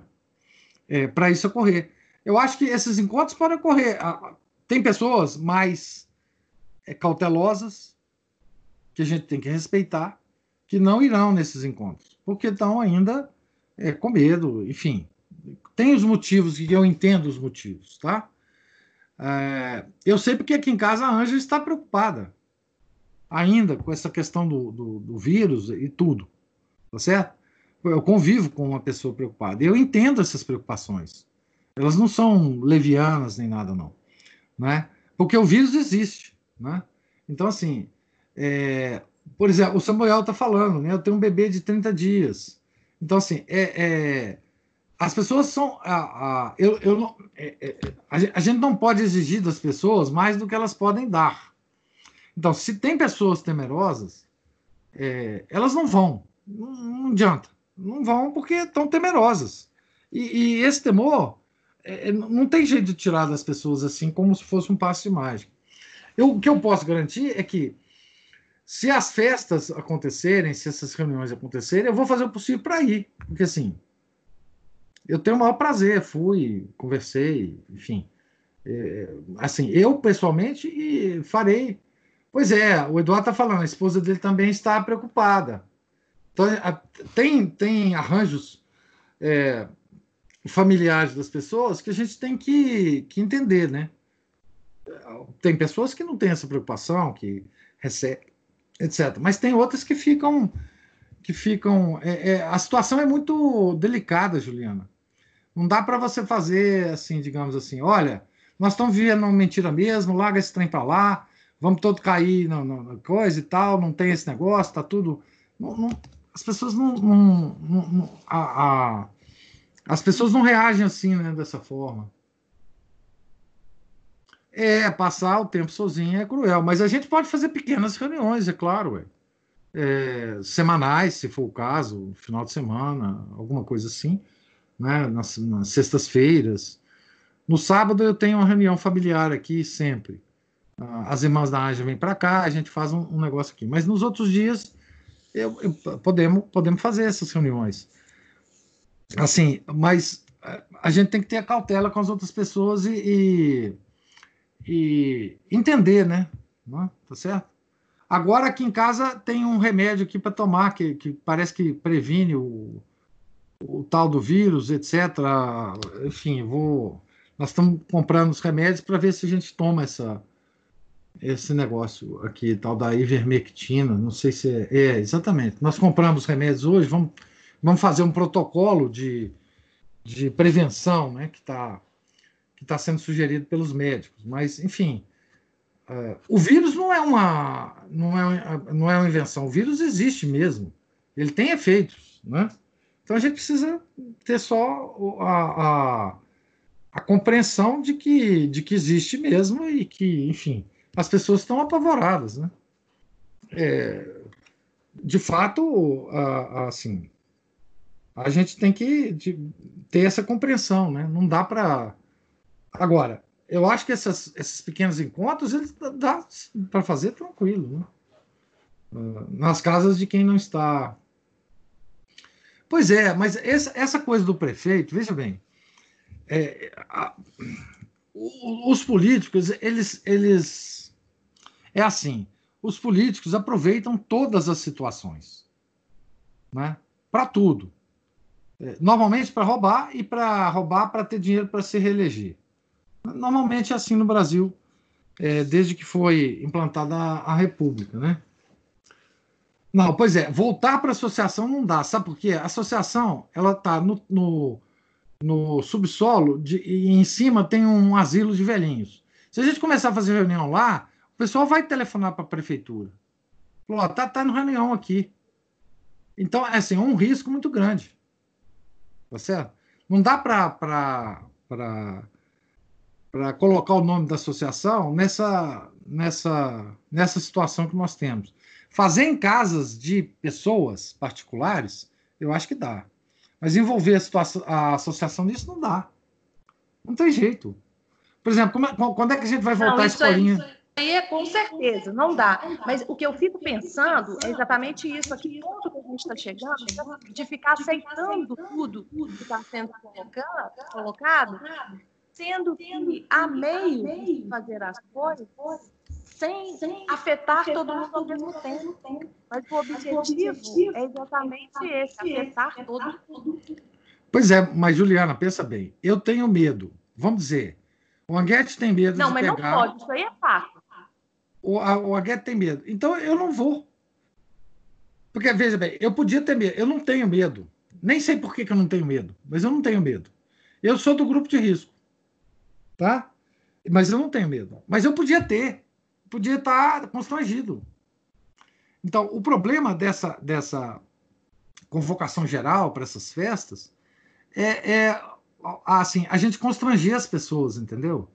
Eu sei que muitos de nós aqui têm os mesmos problemas desse, desse constrangimento. Por exemplo, eu não quero fazer uma, uma recepção de vocês aqui por causa da Ângela, minha esposa, porque ela vai ficar preocupada. Eu sei que ela vai ficar preocupada. Então, assim, não dá para fazer, por exemplo, aqui, uma confraria. Eu gostaria muito de fazer uma confraria aqui. Mas para mim não dá. Então, assim, tem que escolher uma casa que as pessoas estejam tranquilas em relação a isso, né? Que, por exemplo, se for um apartamento que o síndico não vai denunciar que existe uma aglomeração de pessoas lá, porque tem isso acontecendo em todo lugar do Brasil, o síndico liga para a polícia e fala: olha, tem uma aglomeração de pessoas aqui no segundo andar no terceiro andar, no apartamento, sei das quantas. Vai lá a polícia. É, assim, é, não, sabe? É, é, um, é, um, é um constrangimento danado. Então, é, toda essa situação, ela, ela é real, ela não é uma situação imaginária. As pessoas estão, assim, constrangidas, né? E a gente tem que, que de alguma forma, aceitar, né? Enfim. Eu sei que. Mas aí que o, senhor chegou, o senhor chegou no, no, no ponto que é, eu me, me consumo, vamos dizer assim. Porque é o seguinte, a gente está vivendo. Eu, eu, estou percebendo, a gente está vivendo, não, eu estou percebendo que nós estamos sendo impelidos, como se fosse um gado no carro, e, gente, e ele está sendo conduzido para aquele. E sem ter o que fazer. E aí eu acho que a gente vai chegar nesse ponto e não vai ter mais retorno. Também, o meu também ponto é esse Pode ser. Agora, e outra coisa, mas veja bem, nós estamos sendo impelidos por uma por um monte de mentiras, mas que, que dentro disso tem verdades também. Tá certo? Eu estou dizendo o seguinte, né? É, as pessoas estão contraindo a doença estão indo para o hospital e estão sofrendo, algumas morrendo. Isso não é mentira. Isso é verdade. Tem muita mentira sobre isso? Tem muita mentira sobre isso. Tá certo? É, por exemplo, pessoas que estão próximas, que a gente conhece, né? O, o professor Alberto Zuc, da Monfort, ele passou, sei lá, oito dias no CTI entubado com o tal coronavírus, lá em São Paulo. Ele e a esposa dele, os dois no CTI entubados. Tá? E ele não é nem tão velho assim. Então, existe a doença, existe o contágio, existe o perigo de contágio. Então, isto é verdade. Se os números estão inchados, se as estatísticas estão deformadas, isso é outra coisa. Estão mesmo. E muita mentira está sendo propagada. Mas é sobre um, um fato real, que as pessoas têm todo o direito de se espantarem com esse fato. Agora, é, todo o resto a gente está vendo, com, com, com, lamentando o que está ocorrendo, essa, essa maluquice dos prefeitos, dos governadores e tal. Mas veja, tem um fundo de verdade, não é simplesmente. É, é, é... O Samuel está falando aqui, o prefeito está armando, é, armando brincar de ditador. Na próxima eleição ele já era. Não sei, viu, eu tô, eu tô em dúvida se como é que vai ser a reação da população tá em, rela, em, relação aos prefeitos. Eu acho que tem boa parte da população que está concordando com os prefeitos. É, tem coisas que eu não entendo, Samuel, nessa situação toda. É, por exemplo, é, a, a, posição dos empresários, do Clube de Diretores Logistas, da FIENG, aqui em Minas, por exemplo. Por que, que elas não estão pressionando o, o governador e o prefeito? O que, que está acontecendo por trás? Eu não sei. Isso no Brasil inteiro. Por que, que a Fiesp não se manifesta? Ela está vendo as empresas quebrando. Né? Por que, que o Clube de Diretores de Logística de São Paulo não se manifesta? Os daqui não se manifestam. Tá certo? Não sei, porque assim, esse pessoal está vendo os seus membros quebrando. O Clube de Diretores de Lojistas deve saber quantas lojas não vão reabrir. Então, eu não sei o que está correndo, é, de fato, não sei. Né? Pois é, manifestar de forma branca não adianta nada, né? Porque esse pessoal tem poder, pô. Tá certo? Os shoppings podiam se reabrir, pô. Falar, não, então vem cá e multa, eu quero ver. Abre todos os shoppings. Tá? Enfim, mas, assim, é, falando para Juliana, né, o, o, argumento dela, que eu acho assim, Juliana, é, todas essas mentiras são construídas sobre um fundo de verdade. E o problema é esse fundo de verdade. Né? É, o problema é isso. É só isso. É, as pessoas ficam com medo desse fundo de verdade. Né? Até que ponto, por exemplo, porque as mentiras são tantas que a gente não sabe o risco que a gente corre de fato de contágio. Né? É, enfim. Uh, se, por exemplo, a família do, do imperador, né, do, do príncipe, Dom Bertrand, quase toda a família foi atacada por, por, pelo, pelo coronavírus. O irmão dele, que é mais velho que ele, ficou entubado também, sobreviveu. Porque foram numa festa em que tinha vários infestados e, e espalharam para a família real toda. Então, tem casos reais de contaminação, de problemas graves. Então, assim, tem casos reais. Né? O caso de Belém foi real. Tem, tem. Agora a gente já sabe que teve um, um surto lá extraordinário. Então, assim, tem muita, muita, muita mentira, mas as mentiras agora estão sendo filtradas e aparecendo realmente os casos reais. Né? O, o, o caso de, de Belém, inclusive, foi, foi, foi debelado por, por causa dessas medidas preventivas. Inclusive, esse remédio teve um grande papel lá, ivermectina. Né? É, então, assim, as pessoas, elas, assim, elas têm motivos, as pessoas mais sensíveis e mais preocupadas têm motivo para ficar preocupadas e se isolar mesmo. Né? Eduardo, me lembra a Guerra de Troia. Menelaus usou uma verdade, a traição de Helena, e a ira de Aquiles, exatamente. Né?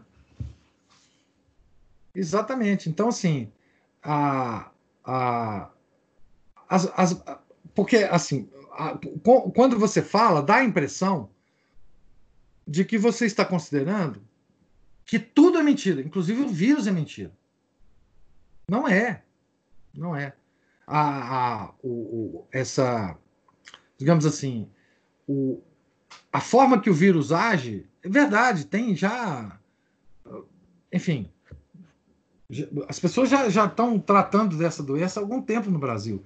E o Brasil, em termos de, de recuperação de doentes, está na, na, no topo do, do mundo. Os médicos aqui são muito competentes. E, e, esses médicos, que não são os mentirosos, é, eles, eles, eles reconhecem que estão tratando de um surto virótico é, que, é, que, é, que tem um comportamento geral mais ou menos conhecido, mas que tem problemas graves. Né? E por isso tem protocolos de tratamento, etc, etc, etc. Né? Então, assim, ele existe, não é. As pessoas que estão que, que é, reclusas e que estão com medo, elas não estão com medo à toa ou simplesmente porque eles estão completamente enganados, não. Tem um fundo de verdade. E é isso que a gente tem que compreender nas pessoas. Elas estão agindo é, é, de forma preventiva. Né?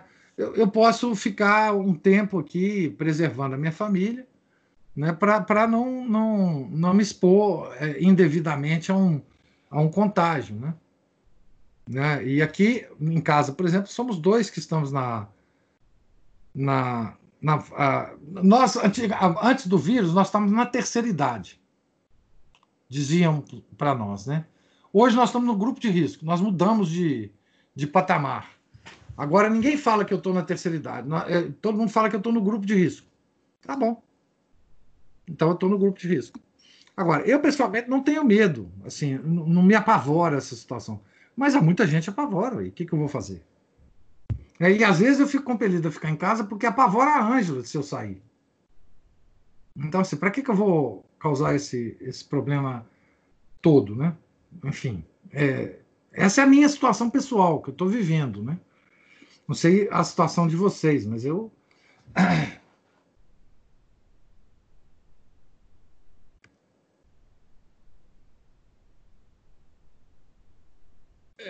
Não, eu sei, eu, eu, você está sendo clara, está sendo clara, pois, mas a, a, a, questão é a seguinte: as pessoas, o que você não está vendo, talvez em torno de você, o, o Juliana, é que tem muita pessoa com medo de pegar esse vírus em torno de você. É, muita gente. E por isso elas estão mais recuadas. Né? Por isso elas estão aceitando a reclusão, o isolamento, é, então, e por isso, obviamente, todos nós estamos sofrendo com a falta de contato humano pessoal, né? Enfim, é, a situação é difícil mesmo, né? Elas é que ficam presas, então. Pois é, mas elas prendem outras pessoas, o, o Juliano. o que você tem que ver é o seguinte: é, se uma pessoa numa família está muito apavorada, ela acaba prendendo as outras pessoas que não estão apavoradas. Por questão de, de que é uma família. Né? Então, eu acho, por exemplo, que tem muitas famílias que algumas, alguns membros da família não estão apavorados, mas por respeito às que estão, também ficam mais isoladas, evitam sair. Elas por elas mesmas sairiam, mas evitam sair, por, por, por compreensão, né? É muito doido isso tudo, é muito doido isso tudo. Né? Mas assim, o que eu vejo hoje é que as pessoas estão tão preocupadas mesmo, né? É, a, a, gente vê essa coisa de não voltar ao normal, assim, eu, eu acredito que muitos lugares do mundo não vai voltar nunca ao normal. Não sei se é o caso no Brasil, porque no Brasil nada funciona a longo prazo, né? Então o Eduardo fala assim: como eu saio, se deixa minha esposa preocupada. Pois é, é isso mesmo. Não dá. Ela é, é com quem casei, devo respeitá-la. Isso. Não é nem por causa do do, do, do, do, vínculo do matrimônio, é do vínculo do amor mesmo, né? Você não quer preocupar uma pessoa que você ama. Não é para quê? Se você pode fazer um, um pequeno um pequeno sacrifício, né? Vai ser uma atrás da, da outra. É, pois é, enfim, é, é, são os compromissos que a gente tem que fazer socialmente para, enfim, né, viver. Né? Quantos sacrifícios a gente não faz um pelo outro, fora desse negócio do Covid, é, no casamento? É mais um sacrifício, né? Uma doença atrás da outra, pode ser. Pode ser. Já tem, parece que um outro vírus sendo cultivado lá nos porcos lá na China, né? É, pode ser sim, Juliano. Eu não, não, não descarto essa possibilidade, né? E aí a gente vai ter que evoluir nessa né, nessa nessa peleja nossa, né? E aguentar os políticos roubando, é, fabricando mentiras e roubando, é, enfim. É, é, é uma variação do H1, mas é uma variação, né? É, é, é, é, é a coronavírus é uma família, né? A, a Giovana está aí, pode explicar melhor. Mas coronavírus é uma família. Esse é o Covid-19, é uma, é uma especificação dessa miserável dessa família. Eu também não entendo nada disso, enfim.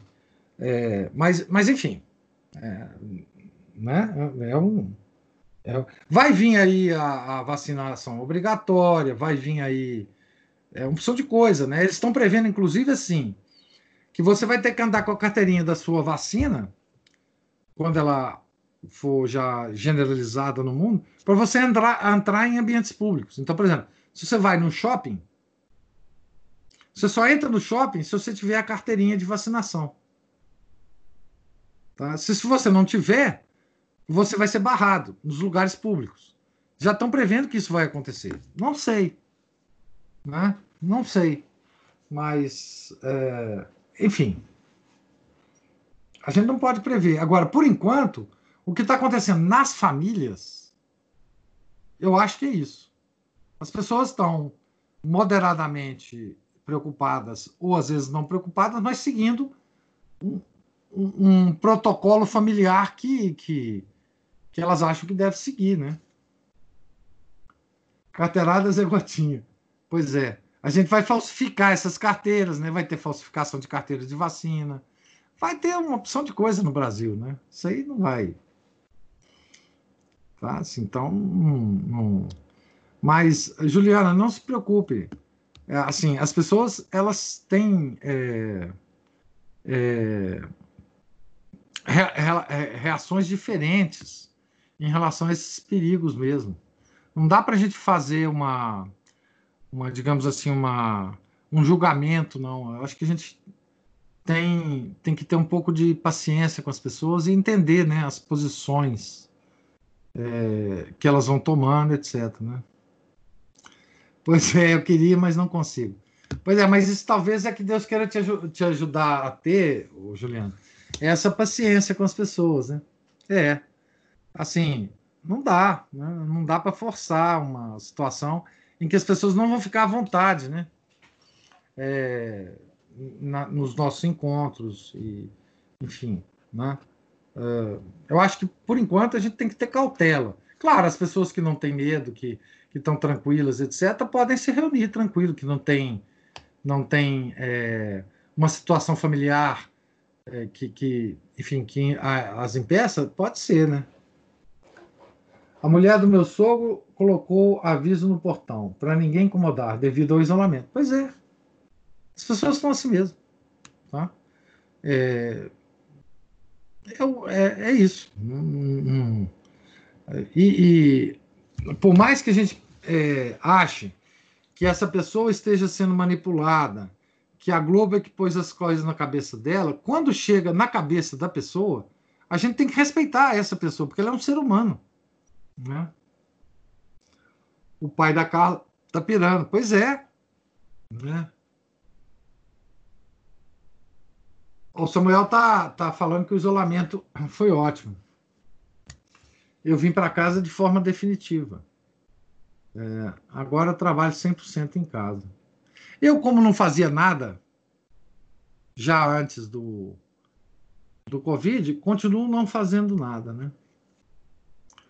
É, então, é, eu até acho que pro, a, a, assim, para a, as palestras e o, as formações, foi até bom também essa, esse, esse Covid, porque deu, deu oportunidade para a gente fazer pela internet, para eu gravar, para eu transformar em podcast, transformar em vídeos no YouTube.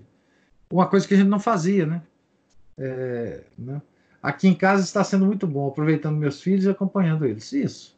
A gente tem que tirar essas, essas vantagens, né? Dessa, dessa situação. Tem, tem, tem vantagens, realmente, assim.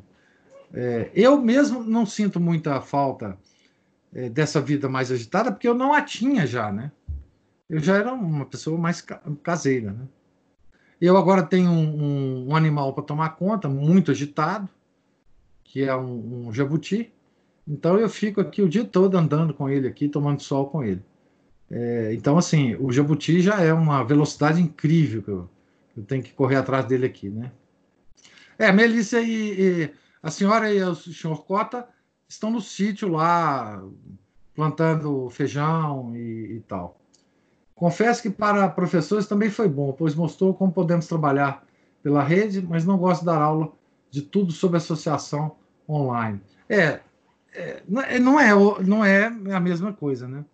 Esse, esse, negócio de você falar e só ver, só ver esses íconezinhos aqui na sua frente é, é horrível. Eu não estou vendo vocês, não estou vendo a cara de vocês, a reação de vocês. Samuel já deve estar dormindo, é, muita gente já deve estar dormindo aí. Ah, lá, o, o Tiago. O Tiago não está dormindo. É, o Felipe está falando, eu vim para o interior também. Pois é, tem um lado bom. O Luiz Gustavo foi para o interior também, né? Está lá há mais de mês, né? Saiu um estudo na Tanzânia que o cigarro tem um efeito profilático contra a Covid. Claro, mas isso não foi só na Tanzânia, não, bicho. Que Tanzânia, pô. Só na Inglaterra esse estudo também. Aqui em Cruzeiro começa abre às 14 horas. Olha que coisa maravilhosa. Você pode dormir manhã toda, depois fazer compra e tal. O Rodrigo já fez amizade com os cachorros, tá vendo? O Rodrigo está numa relação amistosa com os cachorros. Lavo três calças jeans por semana, dando trabalho para Melissa. O Rodrigo. Então, assim, é, eu acho assim que a gente tem que tirar as coisas boas da, dessa, dessa, dessa loucura, né? O Tiago já trabalhava, o Tiago trabalha com, com, com informática, com essas coisas. Eu acho que ele talvez não tenha mudado também muita, muita vida, né? O, o Henrique está trabalhando aqui de casa também, às vezes vai no serviço, mas às vezes faz o, o home office aqui também. Né? Então, enfim. Mas tá bom, minha gente. Fiquem tranquilos aí. As coisas vão, vão se ajeitando, né? E tomara que a gente tenha pelo menos uma festa de Natal, né? Tá? Vocês ficam todos com Deus, tenham uma santa noite, tá certo? Em nome do Pai, do Filho e do Espírito Santo. Amém. Ave Maria, cheia de graça, o Senhor é convosco. Bendita sois vós entre as mulheres, bendito é o fruto do vosso ventre, Jesus. Santa Maria, Mãe de Deus, rogai por nós, pecadores, agora e na hora de nossa morte. Amém. São Felipe Neri, rogai por nós. Nossa Senhora de Fátima, rogai por nós. Em nome do Pai, do Filho e do Espírito Santo. Amém.